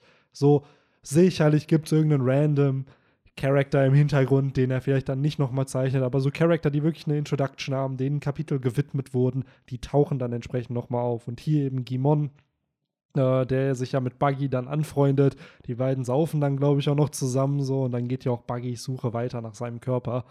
Und ja, Weil glaubt ihr, dass äh, Oda Charaktere, die er namentlich benannt hat, mittlerweile vergessen hat? Er benennt ja alles namentlich, wenn Ja. man ihn danach fragt. Also ich glaube schon, dass er manche Sachen im Detail vercheckt. Ich glaube jetzt nicht, dass er nicht mehr weiß, wer Gimon oder so ist, aber ich glaube, er vercheckt dann vielleicht schon mal so kleinere Details, was jetzt wer gesagt hat und dann schaut er selber noch mal Dafür nach. hat er ja Benny. Der dann Genau, da ruft der er ruft er dann dann an, durch. genau. Ja. Benny, wie hieß doch mal der Charakter aus Kapitel was so und war so? noch mal da hier damals bei Marineford? Ja, Mann. Äh, was ich noch äh, interessant fand, äh, so zum Thema zwischen den Manga-Bänden, am Ende von Kapitel 37 hat man noch so einen kleinen Doodle äh, von Oda, den ich irgendwie cool finde. Es ist halt so ein Krabbenmann, äh, den er da gezeichnet hat. Wird er nicht für, ist er nicht für einen der Filme der Antagonist? Ist es so? ich glaube schon. Das war. Sie, echt? Ich, kenn, ich kann mich nicht an den Krabbendude erinnern. Also ich weiß, in den ersten Film, es gab den Candyman, der war, glaube ich, im zweiten Film oder so. Äh, aber der sah für mich im Endeffekt aus wie Gifter, wenn sie cool wären. So, das, so Also- stelle ich mir halt so ein bisschen eine Fusion Ich- vor. Ich meine, es gab mal irgendwann in der Serie tatsächlich einen Dude mit einem Krabbenarm, der dann aber. ah. Ah, ich, wann war das denn? Der wurde dann, der wurde dann aber so, äh, so um irgendwie so ein bisschen zu zeigen, äh, wie stark der andere Charakter ist, äh, wurde der halt von dem dann besiegt. Ich weiß nur leider nicht mehr, wer, wer es war. Wahrscheinlich irgendein Filler-Gedöns ist, ne? Ja, ich bin mir nicht mal sicher, ob es ein Filler war. Aber den fand ich jedenfalls ganz cool. Können Sie Leute auf der letzten Seite von Kapitel 37 ist der Dude, sieht halt auch echt äh, schon so ziemlich ausdesignt aus. Hat mich gewundert, äh, dass er halt nicht größer Erwähnung fand, außer dann halt vielleicht den Fillern oder so. Der Krabbenmann. Der Krabbenmann. Mr. Krabs. Ja, Mhm. ähm, im Endeffekt ist er dann ja später äh, bei One Punch Man wieder aufgetaucht in der Origin Story von One Punch Man selbst. Stimmt, ne? Da war das ja so ein Krabbendude. Ja, Ne? da war der Hummermann, ne? Der dann den ganzen Kindern äh, die Wangen wegpinschen wollte. So war das, glaube ich, irgendwie. Weird. Hat dann Leute zerpinscht. Der Krabbenmann, ja. Gut, äh, ich glaube, Zero Village können wir abhaken. Ja. Das Oder können wir abhaken. müssen wir noch, dann würde ich fast sagen, wir begeben uns auf See äh, und stoßen dann ja auf zwei Charaktere. Nee, wobei, wir sollten erstmal die, äh, die wunderschöne Fahne, die, die, oder Flagge, Ja. sollten wir, das kommt noch als erstes. Da haben wir nämlich auch ein paar Infos, nämlich Ruffy kann nicht zeichnen. Und die Flagge wird schon vorher gezeigt. Das ist so weird. Hier offiziell das erste Mal im Manga, aber in einem Color Spread oder ich glaube, es war ein Color Spread zu Band 2 oder so. Da zeichnet Ruffy doch auf so einen Panda oder so auf den Bauch die Strohhutflagge. So, und da taucht das halt schon auf, das Symbol sozusagen, was wir zum ersten Mal im Manga Aber malt er halt die sehen. da korrekt oder nicht? Ja, da kann Ruffy nämlich korrekt zeichnen, Okay. was halt so ein kleiner Fehler halt auch Ich ist. finde es auch Ja, erstaunlich. wo, wobei dadurch wird eigentlich bestätigt, dass Color Spreads halt nichts äh, mit der eigentlichen. Universes, ne? Genau. Ja. ja, ich finde es ja interessant, wie äh, das aufgenommen wird, doch von der Crew so, ja, der Strohhut, mega gut, sieht voll schön aus, so nach dem Motto. Obwohl ja eigentlich Ruffy der Einzige ist, der großen Bezug zum Strohhut hat. Aber ja, ich kann mir vorstellen, dass so jemand wie Zau es im Endeffekt auch einfach egal ist. Ja. Und äh, jemand wie Nami ja auch schon mitbekommen hat, dass äh, Ruffy der Strohhut irgendwie wichtig ist. Aber das ist ja so ein allgemeines Theme bei One Piece, die Flaggen, dass die ja irgendwo immer das Markenzeichen des Captains irgendwo äh, repräsentieren. Ja, aber damit, das meinte ich auch so ein bisschen, so im Endeffekt, dass Ruffy so auch sehr universell als Captain auch angenommen wird, sodass sie halt einfach sagen, ja, klar, wir nehmen halt das Markenzeichen unseres Captains und das ist auch unser Captain und alles cool, so, Ja. weiß ich nicht, also, weil, Wobei Lysop natürlich sich erstmal und da dann Klar. natürlich seine lange Nase und seine Mütze weil auf Moment, seine Flagge muss malt. man ja sagen, ist es ja im Endeffekt einfach nur eine Gang von vier Leuten so und davor war es ja, waren es ja sogar nur drei und trotzdem haben sie halt schon diese Hierarchie und Lysop, der ja dann noch gesagt hat, ich bin jetzt der Vize, äh, wohl ja Obwohl, irgendwie... ja, erst wollte er ja der Captain sein. Ja, klar, ganz am Anfang, aber jetzt hat ihn ja Ruffy mehr oder weniger zum Vize gemacht.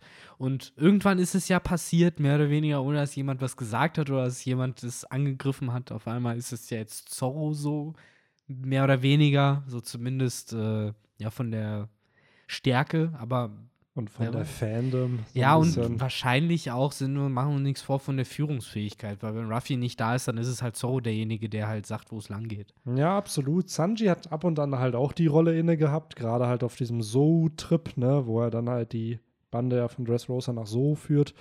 Ähm, aber ja, ich stimme dir eigentlich schon zu. Zorro ist eigentlich der Vize-Captain. Aber es ist halt leider nicht offiziell bestätigt, Nee. deswegen immer ein bisschen Aber vorsichtig mit der Vielleicht Aussage. auch deshalb, weil ja auch eigentlich jeder da ja eine Rolle hat auf dem Schiff, nur Zorro halt nicht. Äh, auch da äh, ist, da kommt dann irgendwie so, so ein bisschen diese Lückenfüller-Mentalität dann zum Absolut. Vorstellen, dass Ja, man sagt, Lysop ja gut, dann ist er halt der Vize-Captain. Lysop und Zorro sind im Endeffekt beide einfach nur als Fighter angestellt, weil kannst jetzt sagen, drehen wie du willst, Lysop ist Feigling, aber er hat jetzt ja die offizielle Position Sniper, ja, was Genau. halt eben schon kämpferisch aus. aber das ist genau dieser Ding Punkt, ist, ne? der später auf Water 7 thematisiert wird, dass Lissop ja erstmal so ein Mädchen für alles eigentlich ist. So über im Laufe der Zeit. Er repariert halt die Flying Lamp, baut Nami Waffen, gleichzeitig ist er Sniper so und erst mit Water 7 und Ines Lobby wird ja in der Strohhutbande so jeder seiner Rolle gerecht. So Ruffy wird zum Kapitän, Zoro, Sanji, bla, die machen das und Lissop wird dann zum offiziellen Sniper erst, so wohingegen Frankie dann halt der Schiffszimmermann wird und dadurch so ein bisschen den Job von Lissop auch wegnimmt. Also diese Rollendefinition wird doch noch sehr, sehr wichtig in der Bande. Die Rolle, so. die aber Lysop dann nochmal ganz prominent, und da kommen wir auch dann irgendwann zurück, äh, bei Inis Lobby ja wieder claimed, wo er ja eben den Sniper-Move macht und eben die äh, Flagge abschießt. Ja, aber das Äh, war so King, das war nicht Lissop. Natürlich, ja, das war Stimmt. natürlich so Das okay. war- Wäre anders. Aber Verwechselt man immer sehr, sehr dran. leicht, ne? Es Ja, ist dann stimmt. immer so, man darf halt nicht vergessen, Lissop war ja auf Ines Lobby nicht mit dabei. Es gibt ja immer die Naysayer, so Ja. Zorro und Sanji, die halt sagen, "Nö, es ist doch Lysop, aber Ja, nee, darf also es man ist ja offiziell Zorro, nicht Zorro bestätigt, findet ne? nicht mal sein, sein eigenes äh, Klo ja, auf Insel. nee. Und Ruffy hat gesagt, er ist das nicht. Also, Ah, Ja. Eben, dann ist er das auch nicht. ja. Ja, aber äh, wir werden jetzt dann auch bekannt äh, auf hoher See mit den Gefahren und den äh, Tücken. Denn zum einen lernen wir, darf man sich nicht einfach auf irgendwelchen äh, blanken Steinen ausruhen, weil man dann anscheinend Gefahr läuft, einfach abgeballert zu werden. und äh, zum anderen immer schön Vitamin C. Denn die Skorbut lauert überall und die hat in dem Fall auch, ähm, verdammt, ich will die ganze Zeit ja Yasui sagen, aber er heißt nicht Yasui. Yosaku. Yusaku, genau. Die legendären äh, Johnny und Yosaku. ja. Bruder. Zorro. Äh, oder halt wahrscheinlich dann im japanischen Zoro Aniki. ja. Oder halt dann jetzt auch Nami Aniki, äh, die dann auch äh, nicht gerade begeistert davon Ich muss ist, sagen, Bruder diese genannt wird. Charakter waren mir immer, auch damals schon, ich habe die gefeiert, aber die waren mir zu underdesigned für dieses Universum. Ich dachte immer so, das sind doch, die sind doch nicht auf See unterwegs. Die sahen für mich zu so Casual aus, aus. so zu casual aus, so als ob die bei uns unterwegs wären. So gerade so ein Johnny, der einfach ein Hoodie irgendwie anhat, eine Hose. Ich bin aber So. ganz ehrlich, die kamen mir auch gerade in dem Band so rüber, die sind vielleicht wirklich nur so ein Schritt über dem Typ, der seine Unterhose über der Hose trägt und äh, Verbrechen bekämpft im Meinst du Doug Dorf. Funny? Zum Beispiel. Äh, ja, wobei der trägt sie auf Kopf. Quail Man. Quail. Whale Man, genau. Weil der hat die, glaube ich, auf dem Kopf getragen. Der hat seinen Gürtel, Stimmt, der Gürtel der war auf dem Gürtel Kopf. war Ja. über dem Kopf. Äh, Genau, die Unterhose hat er einfach über die Ja, Hose Stimmt, getragen. stimmt, die Unterhose über die Hose, so rum war das dann, genau. Mit Roger. Hey, da haben wir auch einen Roger. Der Roger war ja dann der, Der- der, der Böse, Bösewicht genau. Der Roger Sidekick Klotz. war dann. Porky, sein Hund. Roger Ja. Klotz. Ja. Roger Klotz. Und Skeeter.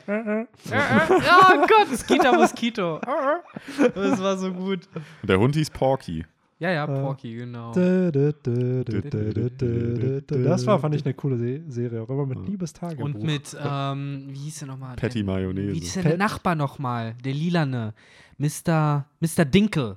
Mr. Dinkel hieß der immer. So große Nase und lila war der immer. Der hat ihm immer Ratschläge gegeben. Das war, Die das Weisheiten fürs. Leben. Ja, ja, genau so. Es war Nickelodeon, ne? Damals. Nee, Disney. Echt? Disney? Mhm. Ich hatte auch gedacht Nickelodeon. Und, äh, Duck war immer. Oder sogar sowas komplett independent. Das Ja. lief halt mäßiges. früher auf äh, Super RTL, so in dem Ja, Blog. genau. Und später ist dann auf den Disney Channel äh, Ah. migriert. Dö, dö, dö. Ja, der Und Song hatte eine Halloween-Folge, die mich komplett verstört hat damals. Also, Echt? ja, ja, ich war da richtig grusel von damals. An so eine richtige Folge kann ich mich gar nicht mehr erinnern. Null, Folgen gar nichts. Nur Ja. diese, Ja, die Charakter so ein bisschen, dann halt dieses mit dem Tagebuch. Ja, so ein paar schreiben. Ereignisse oder Ja. sowas. Aber, was jetzt ja. Plots von einzelnen Folgen waren, keine Ahnung. ja. Ich kann mich ja nur erinnern, da gab es ja wirklich so ein paar richtig erwachsene Themen. Zum Beispiel fand ich auch voll verstörend die Szene mit Quailman, wo die dann irgendwie wieder so eine Folge war, wo er dann halt so die Story weiter erzählt hat und dann ist irgendwer gestorben. Und dann haben die den halt so klassisch so Space-Begräbnis, habe ich zum ersten Mal da gesehen. Und dann ist halt mir so im Kopf geblieben, dass man so im Weltall Leute äh, bestattet, indem man sie halt in den Sarg legt und den halt ins Weltall rausschießt. Und der dann halt da rumfliegt. Und das war dann so, oh krass, wow. So irgendwie voll mind blown für mich damals. Oh Gott, und jetzt dieser Sarg mit dem Menschen, der, der fliegt jetzt für immer im unendlichen Universum. Oh Gott. Und ja, Doug Funny hat Dinge mit mir gemacht damals. Auf jeden Fall. Krass äh, philosophische äh, Serie. Was mir gerade mal aufgefallen ist, wenn ich hier so durchblätter, das hat, äh, warte mal, der mit der Sonnenbrille war Yusaku, ne? Die ist Johnny. Und Das Okay. ist Johnny, genau. Und Yusaku ist der mit den Shorts. Okay, Ja. Gut. Also Johnny sagt hier, äh, bezeichnet hier Ruffy als Milchgesicht, was Captain Black auch gesagt hat. Jetzt weiß ich nicht, ob das einfach, weil Carlson sich irgendwie gedacht hat, ey, das ist. Aber irgendwie fände ich es interessant, dass sie ihn hier alle irgendwie so Milchgesicht nennen. Ich glaube, die sagen sowas wie, äh, ich glaube, da beziehen die sich aufs Alter. Ich glaube, das ist sowas Ja, wie äh, im Englischen Brad oder halt Punk oder sowas. Und ich weiß nicht, was. Grünschnabel. Ja, Ja. Grünschnabel wäre vielleicht fast schon besser als Milchgesicht, weil Milchgesicht kommt irgendwie so, weiß ich, so halb Sagt man rassistisch halt rüber. auch nicht, ja, aber Wie so ein Milchbubi. Ja, Milchbubi oder drei Käse hoch oder sowas. Das könnte man halt, hätte, Ja. wäre vielleicht alles besser gewesen. Ja, keine Ahnung. Aber äh, ich finde es auch sehr interessant, dass auch hier schon Nami natürlich diejenige ist, die das Bewusstsein darüber hat, dass man eben äh, Vitamine auf hoher See braucht, dass man die Zitrusfrüchte eben äh, auf dem Schiff braucht und äh, sich dann halt auch drum gekümmert hat, ne, von Anfang an. absolut. Und auch hier muss ich sagen, wieder schön von Oda eingebaut, Nami entdeckt Kopfgeldposter. Und zwar unter anderem dann von Arlong, Ja. was dafür sorgt, dass sie ja dann die Bande hintergeht und mit der Flying Lamp dann flüchtet, was wir dann sicherlich im nächsten Band thematisieren werden. Also Mhm. Was man, ich wollte gerade sagen, müssen wir dann besprechen, was genau sie dazu verleitet, weil dass es Arlong Ja. gibt und dass der da ist und so, das weiß sie auch vorher schon. Genau, genau. Äh, es wird ja schon Kopfgeld- gesagt, dass Poster- jemand ihre Person umgebracht Eben. hat, die ihr am wichtigsten ist. So, das wissen wir ja schon seit Orange Town. Aber hier ist es halt dieses Kopfgeldposter, was sie dann sieht. Und dann ist sie halt so leicht geschockt. Na eben, aber das ist es halt so, das Poster wäre dann am ehesten höchstens ein psychologischer Trigger, für genau, sie, genau. aber halt kein richtiger Grund in dem Sinne, dass sie was Neues erfahren hat oder so. Ne? Ja, halt im Endeffekt sagen. ist es wahrscheinlich wieder die Erinnerung, was eigentlich ihre Mission ist. So, weil Nami hat ein Ziel hier im East Blue und äh, dem geht sie dann entsprechend wieder nach. So, nachdem dann die Strohhutbande sie so ein bisschen abgelenkt haben. Ja, ja, klar. Sie hat ja sogar eben, als Lysop dann auf dem Schiff war, mit denen gemeinsam angestoßen auf unseren neuen, Ja. äh, unser neues Crewmitglied und so. Also da äh, dieses Zusammengehörigkeitsgefühl, das kommt da ja langsam durch. Ja, Ne? Aber auch hier hat Oda sehr bewusst Nami und auch Lissop noch kein Beitrittskapitel gegeben. Lissop kriegt es halt erst in dem äh, Post-Ines Lobby ist ja Arc. einfach mitgekommen. So, genau. hier. Und entsprechend Nami dann im Arlong Park Arc am Ende. So. Sanji kriegt's hier tatsächlich. Genau, Sanji kriegt es direkt hier. So, der kriegt dann der vierte. Da, also zumindest dann in ein, zwei Bänden später kriegt er das dann direkt. Und Zorro hat es ja instant bekommen am Anfang. Ja, ja, klar. So, ähm, Übrigens, apropos schockiertes Gesicht, auch Zorro ist schockiert, als der Name Falkenauge fällt. Ja. Shocked Pikachu Faces Ja. everywhere. der wird auch gedroppt. Aber da wird wahrscheinlich noch nicht geklärt, dass es Samurai der Meere und sowas gibt. Nee, nee. Also es Gar ist halt so, nix. Nur der Name. Ja. Es wurde nur der Name hier äh, Ja, gedroppt, krass. von wegen irgendwie, da sagt äh, Johnny halt zu Zorro, äh, übrigens Falkenauge ist da auch, äh, wo, wo sie irgendwie zu Barati wollen. oh, Äh, das ist der Typ, den du gesucht hast. Das ist, glaube ich, sogar dann im nächsten Band. Ja, ja. Ja. ja. Chapter 50, 51. also es wird bald Kampf, ja. richtig juicy, so, Ja. so langsam. Da, also hier fängt, merkt man schon dann auch, oder fängt mit Worldbuilding richtig an. Also allein schon, dass hier äh, Falkenauge schon genamedroppt wird, im nächsten Band taucht er dann noch auf. Dann, nachdem Barati zu Ende ist, kriegen wir das Konzept der sieben Samurai der Meere gedroppt, mit Jimbei ne, als Name erwähnt. So, Oda fängt schon an, so langsam die einzelnen Parteien, die er hat, immer mehr und mehr halt auszuweiten. Apropos Worldbuilding, auch im äh, geografischen Sinne Worldbuilding. Denn äh, hier wird auch gedroppt, dass äh, sie zwei Tage bräuchten, um zur Barati zu kommen. Also Hm. die Welt wird auch äh, geografisch größer, sagen wir mal so. Ja, so klein kann der East Blue halt nicht sein, ne? wenn man Ja. da halt wirklich so tagelang durch die Gegend chippert. Ja. Aber dann ist wieder die Frage, mit der Thousand Sunny bräuchte man dann auch zwei Tage oder liegt es halt daran, weil halt, weil die Flying Lamp hat ja nur ein Segel. Und kein So, Kohleantrieb. kein Antrieb dann vielleicht noch, dass man da halt entsprechend Angst hat, auch wenn man Flaute oder so hat, dass man dann nicht weiterkommt, äh, Ja. wie das dann halt entsprechend ist, wenn dein Schiff größer ist. Ja, die haben Ruder auf jeden Fall. Also ich glaube, äh, im Fall einer Flaute, ich meine, jetzt gerade ist es noch ein bisschen mies, aber später mit Chopper und so wird es dann einfacher, ne? dass sie dann irgendwie Ruffy, Zorro und Chopper da dran setzen, die dürfen schön rudern, während äh, Sanji, Robin und Nami mit Parfaits und Eis versorgt. Ja. Ähm, aber äh, zu dem, äh, was du gerade noch mal gesagt hast, äh, eben mit Worldbuilding und so, das äh, kommt aber, finde ich, für Shonen-Mangas vergleichsweise recht spät. Äh, Gerade dieses Motiv von Falkenauge als ein Charakter, der offensichtlich komplett overpowered für den momentanen Zeitpunkt ist, das machen Mangas unfassbar gerne. Das kam ja bei Naruto recht früh vor schon Das so Sachen wie absolut, also ich stimme dir da voll zu, nur wir dürfen halt nicht vergessen, dass das 1998 ist. Nicht, das ich halt, nicht, ich sag so- nur, da wird sich noch echt Zeit gelassen. Es ist Absolut ist das- 1998.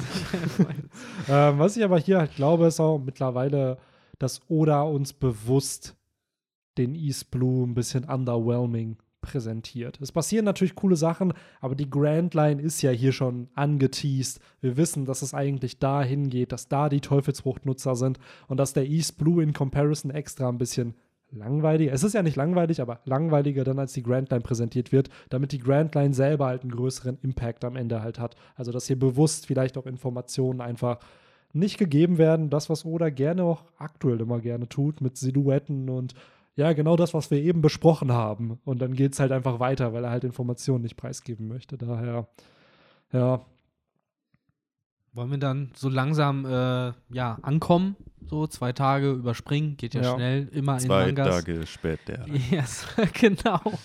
Äh, stellt euch die äh, Tafel einmal vor und dann sind wir ja schon im Baratier und kommen zufälligerweise natürlich genau gleichzeitig mit der Marine an. So, Natürlich. wie soll es auch anders sein? Dann sieht eben auch Nami da die Kopfgelder, bla bla bla. Und äh, ja, hier Leutnant, nee, wie heißt Full er? Body. Commander? Full Body. Leutnant Fullbody ist es, ne? Lieutenant. Lieutenant oder Fullbody Leutnant? Eisenfaust. Genau. Der äh, ja, sich groß aufspielen will, ne, mit seiner äh, ja, Freundin, die er da mitgebracht hat, äh, vor der er so ein bisschen angeben will. Auch wirklich die klassischen Moves, ne? Mhm. Schön den Wein vorbestellen, damit man dann äh, angeben kann, was es für einer ist und sowas. Aber auch hier kann man jetzt sagen, ob es Foreshadowing ist oder nicht, aber Sanji Introduction mit, dass er halt Wein einschüttet und raucht und so, was so ein bisschen für seinen Nachnamen halt stehen könnte, Windsmoke. Mhm. So ist halt die Frage, ob es hier dann schon die Frage, was war. zuerst kam Genau, oder ob sich genau. dann oder nicht damals so nach zehn Jahren gedacht hat, hm, wie nenne ich die Familie? Ich habe ihn gezeigt mit Wein und einer Kippe. Also genau, das ist der Punkt. Ich glaube halt, dass die Details noch nicht feststanden, aber ich glaube spätestens, allerspätestens seit Jaya stand fest, dass halt Sanji eine Family irgendwie hat, weil da wird gesagt, er kommt aus dem North Blue. Dann erfahren wir halt, okay, er, er verrät ja nicht, warum er da, warum er im East Blue war, warum er Jeff kennt und so. Ich glaube, da war schon klar, okay, Family. Hier glaube ich im East Blue, hm, Also würdest du sagen, dann wahrscheinlich dann auch die ganze Mr. Prince-Geschichte, das kam dann im Nachhinein, dass Ich- oder sich gesagt hat, hm, okay, dann machen wir ihn vielleicht zu einem äh, Adligen. Ja, ich glaube, das ist halt schwierig zu sagen, weil zum einen, wenn man jetzt nur diese Backstory von Sanji betrachtet mit dem East Blue, denkt man bis Jaya ja nicht, dass er nicht aus dem East Blue stammt. Wir wissen, dass er halt auf diesem Schiff war, das war ja schon im East Blue, und dann landet er auf dem Felsen, dann mit Jeff, bla, und dann hat, machen sie die Baratie auf.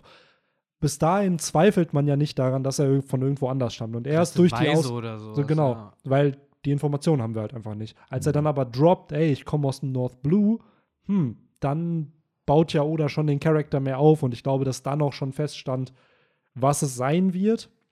Aber gleichzeitig äh, kann auch sein, dass er es jetzt schon geplant hat und einfach die Informationen noch nicht droppt. Sodass halt Sanji einfach mehr Infos hat. Vielleicht war wirklich Mr. Prince, so als er es zum ersten Mal auf Alabasta gesagt hat, das schon der Punkt, wo Oda wusste, ja, ja, Sanji hat ein bisschen mehr Backstory noch. Also kann halt Hm, durchaus sein. maybe. Mich würde es nicht wundern, weil Oda schon bei vielen Charakteren Backstory andeutet, relativ early on und die dann halt revealed. Und gerade bei einem Protagonisten, vielleicht lässt er sich da einfach mehr Zeit. Auch eben die Frage, ne, selbst wenn vielleicht damals schon angedacht war, okay, es soll eine äh, adlige Familie sein, ob damals zum Beispiel schon sowas wie das Power Rangers-Theme oder Genau. sowas da war, sind eben auch wieder so Sachen wie, dass Judge jetzt ein Wissenschaftler Genau, ist. und das sind die. Details, die dann Ja, geklärt ja. werden. Die Idee selber kann ja vorhanden sein, aber die fertige Idee ist ja dann nochmal was ganz anderes. Genau Ja. wie bei Harry Potter, J.K. Rowling sagte halt, ja, ja, sie hatte im zweiten Buch schon dieses Konzept der Horcruxe. Ja, glaube ich, aber ich bezweifle, dass es da schon der Horcrux war. Also, dass Nee. der Name schon feststand und dass die ganzen Infos da schon feststanden, sondern ich glaube, das ist halt so the story grew in the grows in the telling. So, je mehr du schreibst, desto mehr Ideen kommen dir und dann arbeitest du Konzepte Es halt ja- im Laufe noch weiter aus. Es ist ja auch vollkommen logisch und auch gut, dass du halt zum Beispiel, ich muss bei Harry Potter auch immer an die jetzt. Sorry für Leute, denen es ein bisschen Also, ich spoilere es jetzt halt nicht so mega krass, aber zum Beispiel, dass sie diese so diverse Charaktere in Hogwarts einführt. Lehrer, Geister und äh, Schüler und äh, halt so, die man nur genamedroppt kriegt, so, sei es in Filmen oder sei es in den Büchern, die dann halt gegen Ende nochmal eine Relevanz bekommen. Natürlich war das nicht von Anfang an angedacht, aber dadurch, dass du dir halt einfach diesen Pool an Charakteren schaffst, kannst du dann eben immer Ja. sagen, okay, ich möchte jetzt irgendwie Bezug in die Richtung nehmen, welche Charaktere habe ich angelegt, die dazu passen könnten. Das ist ja das Besondere zum Beispiel mit Name Drops. Name Drops würde ich behaupten, ist das einfachste. Ja. Droppen jetzt Jimbei. Wird gedroppt hier East Blue. Mein Gott, so der Name allein, du weißt nur, dass er ein Fischmensch ist und kannst dir vielleicht aus dem Namen was deuten. So, aber das war's. So, dieses, was für eine Rolle dieser Charakter später haben wird.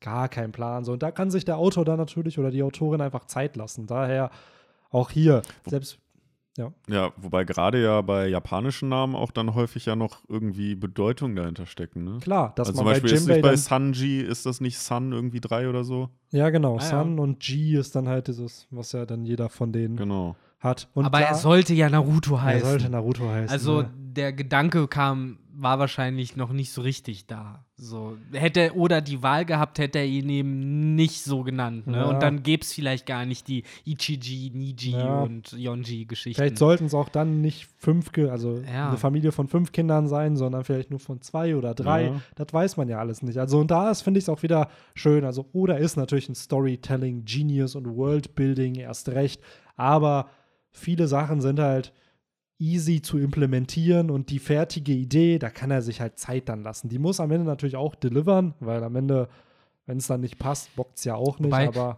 vielleicht ist es auch irgendwie zu einfach gesagt, dass man sagt, es ist easy gemacht, weil das ist, glaube ich, dann am Ende die Kunst, deswegen halt nicht jeder so eine Story schreiben kann, weil klar, du kannst das alles anlegen, Ja. du kannst das alles irgendwie äh, machen, aber du musst es ja trotzdem dann sinnvoll zusammensetzen Genau, und nicht genau. je, jede nächstbeste Idee von, oh, und da mache ich noch das und da mache ich noch Genau, das. deswegen, also der Setup ist So. easy. Der Setup einzubauen, da irgendeinen Name-Drop zu haben, irgendeinen Charakter zu erwähnen, zu sagen, oh, der hat was krasses gemacht. Am Ende ist der Payoff das Schwierige, dass du am Ende auflöst, dass das zufriedenstellend ist und da stimme ich dir voll und ganz zu. Das ist halt eben die Kunst am Ende. Aber so Oda hat unzählige Male, selbst hier early in der Story bewiesen, dass er sowas halt auch einfach drauf hat. Ja, klar. Allein wie du schon Fall. sagst, Falkenauge taucht im nächsten Band auf. Es ist ein overpowered Character und er weiß, wie er diesen Charakter nutzen kann. Der könnte genauso die Strohbande umbringen und dann ist der Plot vorbei. Aber nee, es ist halt ein chilliger Dude, der teilweise einfach ein bisschen Bock hat, seine, seine Faulheit zu vertreiben und dann greift er mal eben mal ein paar Piratenbanden. Er weiß auch, wie er ihn designen muss. Ne? Also Ja. da hätte er ja so early im, im, im Manga auch sich am Ende vielleicht in, in, ins Knie schießen können, dass Ja. er den Charakter vielleicht zu, weiß ich nicht, zu groß gemalt hat oder Mm. zu klein, aber er hat ihn Das ja Problem es bei. One Piece aber nicht, dass Charaktere zu groß oder zu klein gemalt werden. Dann meistens nächstes Mal einfach doppelt so groß oder klein. Das ist kein Problem, glaube ich, bei Ja, Oda. Äh, aber ja, prinzipiell hast du recht. Da hat er halt schon, sag ich mal, ein sicheres Händchen bewiesen. Ja, generell, wenn du dir auch die Designs anguckst von Arlong später äh, oder keine Ahnung, was kommt jetzt noch so alles auf dem East Blue auf uns zu. Nicht Don mehr viel, Creek. ne? Ja, Don Don, Creek. Creek, aber ja gut, Don Creek Smoker. vielleicht nicht mehr so richtig, aber Smoker eben auch Ja. oder eben auch äh, die Tattoos von Dragon huhu, Ja. und sowas. Das hat schon irgendwie ein bisschen Beständigkeit auf jeden Fall. Ja, das muss man Oda lassen. So Character Design und das mit der Story des Charakters zu verbinden, hat er halt drauf. So ähnlich wie dann rauskam, was Kaidos Teufelsfrucht ist, dass man das early on am Design eigentlich auch schon erkennen konnte. So, ähm, Aber auch da glaube ich, ohne den Editor wäre es vielleicht anders gelaufen, weil der Editor saß da bestimmt hat gesagt, ey, der Manga ist jetzt in der Stelle, wir brauchen jetzt eben diesen großen Charakter, der vor allen Dingen eben auch ähm, ja, so ein, nicht McGuffin, aber der doch schon ein bisschen dieses Chasing äh, darstellt, dass eben Zorro danach sagt, so, okay, das will ich erreichen, ich möchte Genau. halt diesen Mann äh, besiegen. Ruffy hat ja vorher schon mit Shanks dieses Ziel angedeutet und äh, ich glaube, das sollte da auch ein bisschen mehr das in Gang kann gebracht durchaus werden. sein, dass sowas dann natürlich gesagt wird, ey, wir brauchen in dem Chapter jetzt mal was Besonderes. Drop da mal einen Charakter, der später auftaucht und jetzt Mhm. noch wichtig wird, um Genau. einfach, wie du schon sagst, ein bisschen Scale aufzubauen. So, wo geht's eigentlich hin? Auf was kann so, ich mich freuen? Genau, was Ja. ist so das, was die Protagonisten erreichen Ja, wollen? Genau. So. Der Leser braucht ja auch irgendwo eine Perspektive, ne? Ja,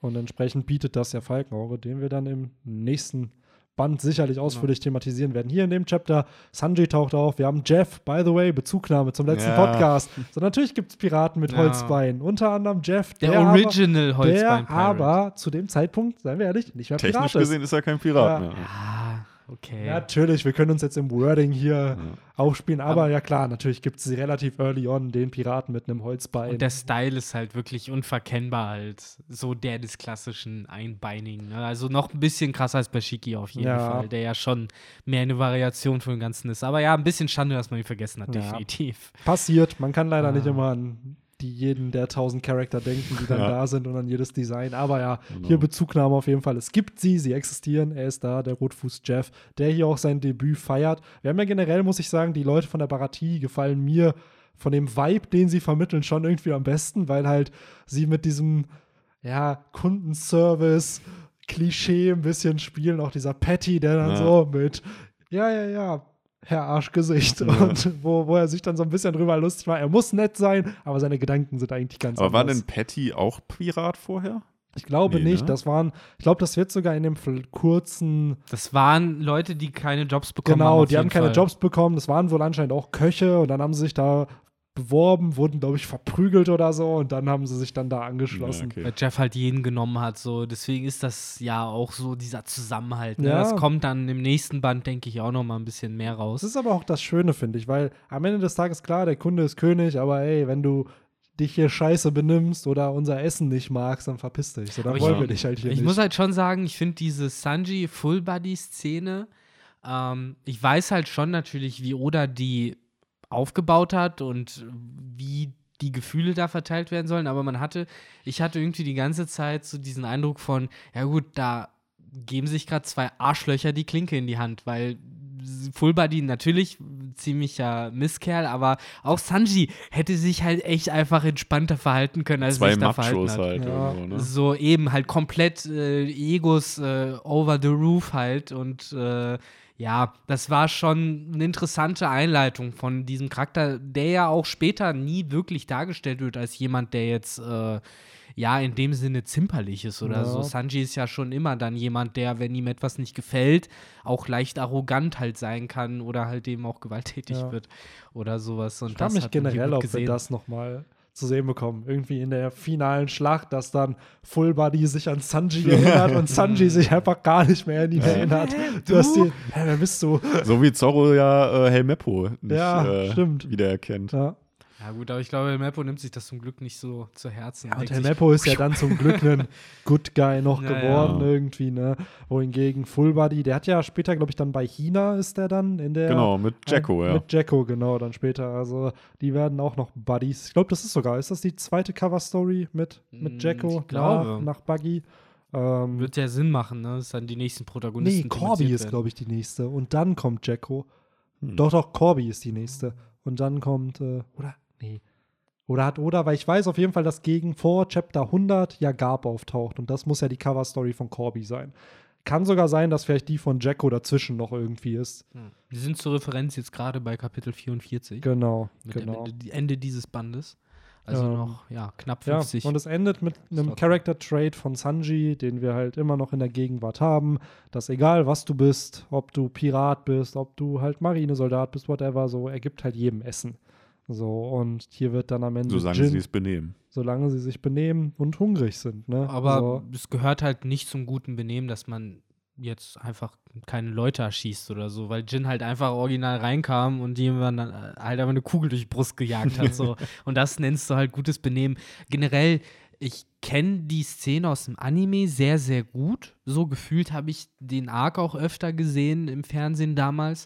Und ich kann mich halt erinnern, äh, vielleicht lag es auch daran, dass man halt jünger war und alles einem auch länger vorkam. Aber dass diese ganze Szene mit Jin, bis er dann halt sein Essen bekommen hat und so, halt deutlich weiter ausgebreitet war. So gefühlt war das alles eine ganze Folge, so dieses halbe Kapitel, was dann am Ende vom Band war, äh, wo man erfährt, dass er eben ausgebrochen ist vom Schiff von Full Body, wo er halt eben ja drauf war als Gefangener Mhm. und äh, eben drei Tage nichts zu essen bekommen hatte und sowas. Und in der Serie weiß ich noch, damals war ich wirklich äh, auf seiner Seite und habe halt mega mit ihm mitgefühlt. Hier kommt es halt nicht so rüber. Zum einen weil es recht schnell geht, so von er wird eingeführt bis er kriegt sein Essen. Zum anderen eben halt wegen dem Art von Verhalten, weil er kommt rein, er schießt den Typen, setzt sich hin, Füße auf den Tisch. So, äh, also ja, dieses Argument von gutes Benehmen ist da halt nicht da. Ich verstehe natürlich Sanji, der ihn halt trotzdem füttert, aus Prinzip, aber ich finde im Anime, ich will jetzt auch nicht sagen, ob das besser oder schlechter ist, aber im Anime haben die, finde ich, noch mehr äh, herausgearbeitet, dass man eben, dass Jin einem leid tut. Und Mehr das war im Manga Empathie, nicht so krass. äh, genau. hervorgewirkt. Ja. ja. So für mich zumindest. Nee, das kann gut sein. Weil am Ende ist es ja das, was mit der Szene suggeriert werden soll. Dass du ja sympathisieren sollst mit Sanji, dass er das halt tut. Ja, Ja. auf jeden Fall. So. Und da, das ist ja gegeben, ne? Das habe ich ja trotzdem, aber Jin selbst kam nicht so Übrigens, cool rüber wie in ja, der Serie. Übrigens, Jin ist für mich so ein Charakter, den, wo ich irgendwie das Gefühl habe, den hat Oda vergessen. äh, wo wir eben drüber gesprochen haben, weil. Wir Äh, werden uns irgendwann mal auf der Grand Line wieder treffen. Genau, genau. Und genau wie Ash sein Tauboss nie abgeholt hat, so Ja. hat Sanji nie wieder Jin Klassische getroffen. Pokémon-Sprüche, Das ey. ist eigentlich äh, fast schon, äh, wenn wir nicht eh immer einheitliche Titel hätten, wäre das fast schon würdig, der Titelname von, diesem, von dieser Folge zu sein. Irgendwie Jin, das Tauboss, der One Piece Man.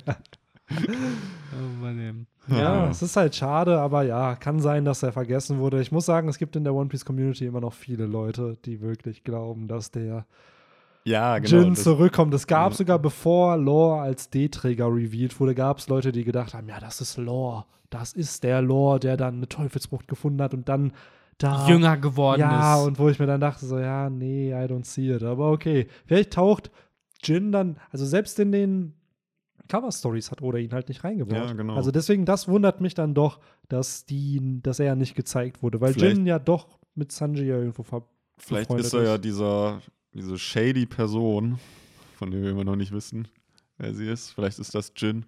Ja, Welche meinst du jetzt? welche?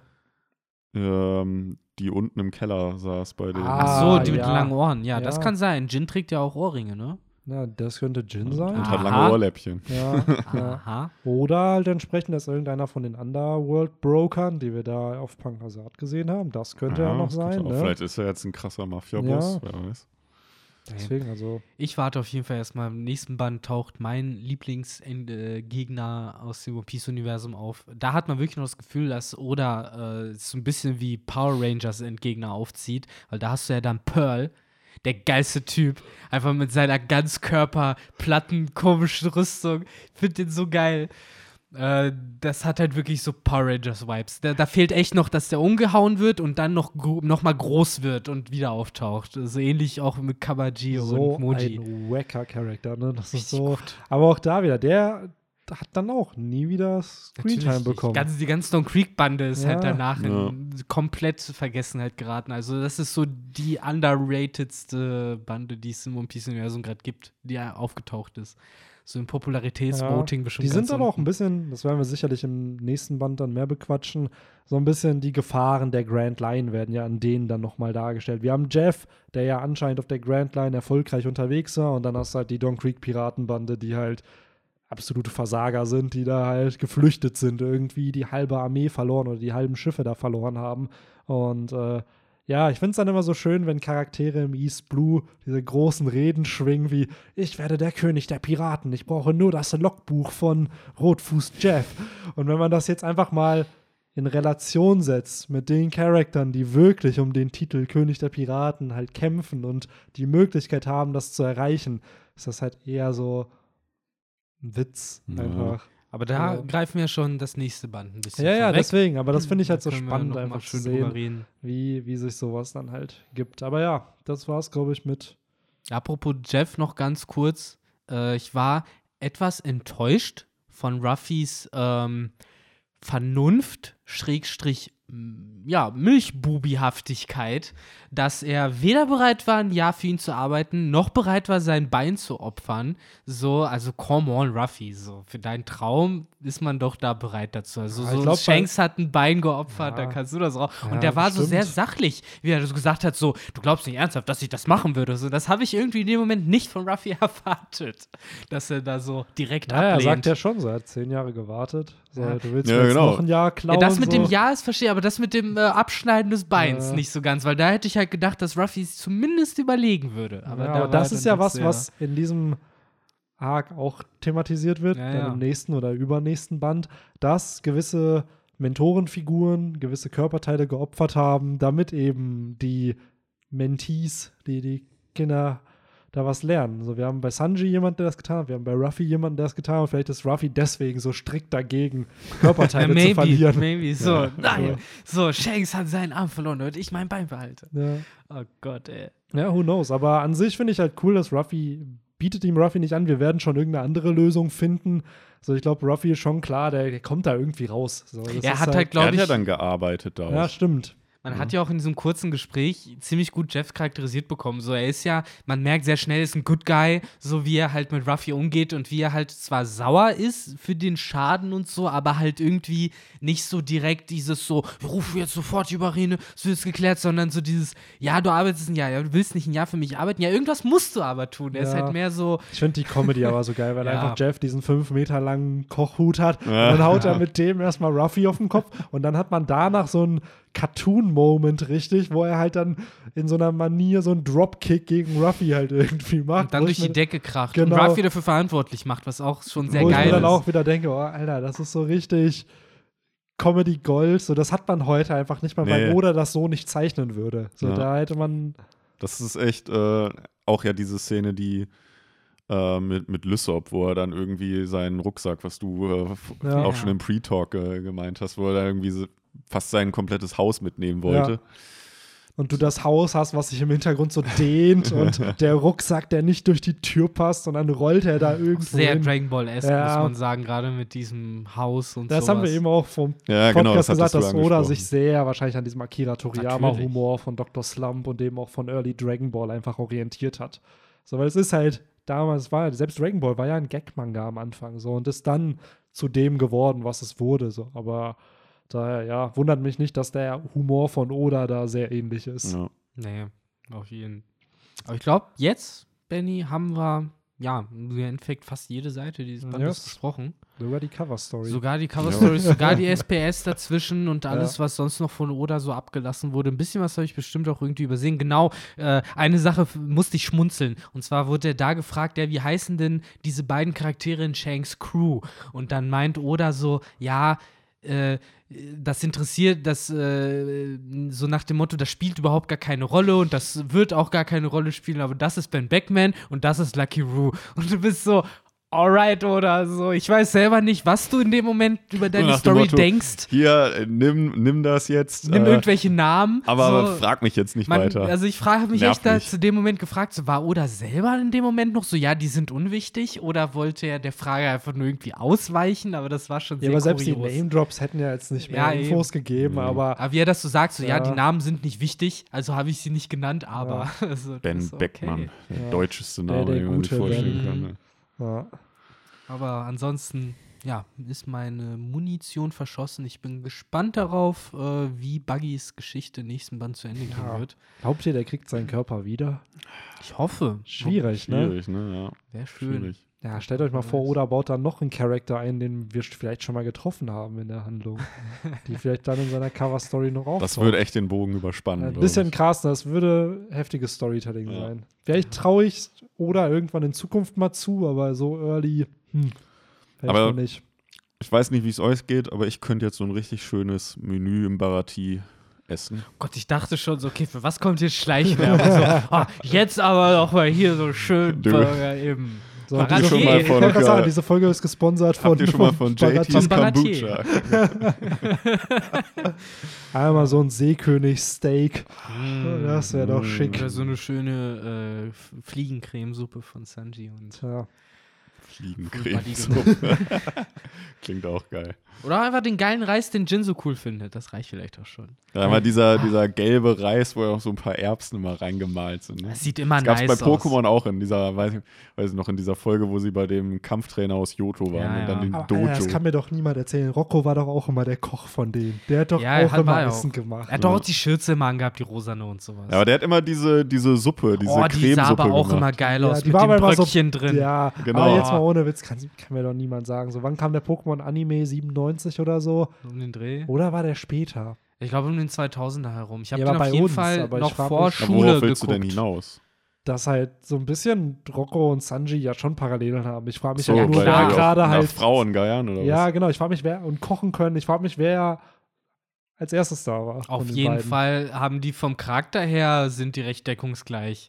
Das ist schon äh, Es gab auffällig. früher mal in der Mega Hero äh, einen so eine Rubrik, wo die irgendwie mal zwei Anime-Charaktere aus verschiedenen Werken aber gegeneinander haben kämpfen lassen. ah. Das wäre dann auch so ein, das wäre so ein typischer Fight gewesen. Ja, Rocco also hier, gegen Sanji. 1997 kam in Japan der Anime raus, also vor One Piece. Ja, ja, siehst du So, mal. und Sanji wurde ja erst 1998 irgendwann im Manga eingeführt. Das heißt, da war Rocco schon safe in der Handlung, weil der in den ersten drei, vier Folgen ja schon auftaucht. Das wäre doch auch mal eine Hm. Frage fürs FPS. Ja. Ja, das stimmt schon. So, ja, dann wissen wir es jetzt. Wenn Sanji ein Pokémon hätte, dann wäre es ein Onyx, was nur Härtner kann. Ja. Und Geduld. Aber lasst uns nicht wieder, welches Pokémon hat, welcher Strohhut. Irgendwann. die ja, Diskussion dann, dann führen. gehen wir jetzt den ganzen, dann hat der Härtner, Geduld und Explosion. So. Jetzt müssen wir halt jede Gen immer weiter erweitern, wer welches Pokémon dann noch irgendwie Genau, hat. Ne? ja. Wobei Sanji hat gecheatet, der hat dann nicht äh, Explosion, der hat Eruption als dritter Ja, who knows?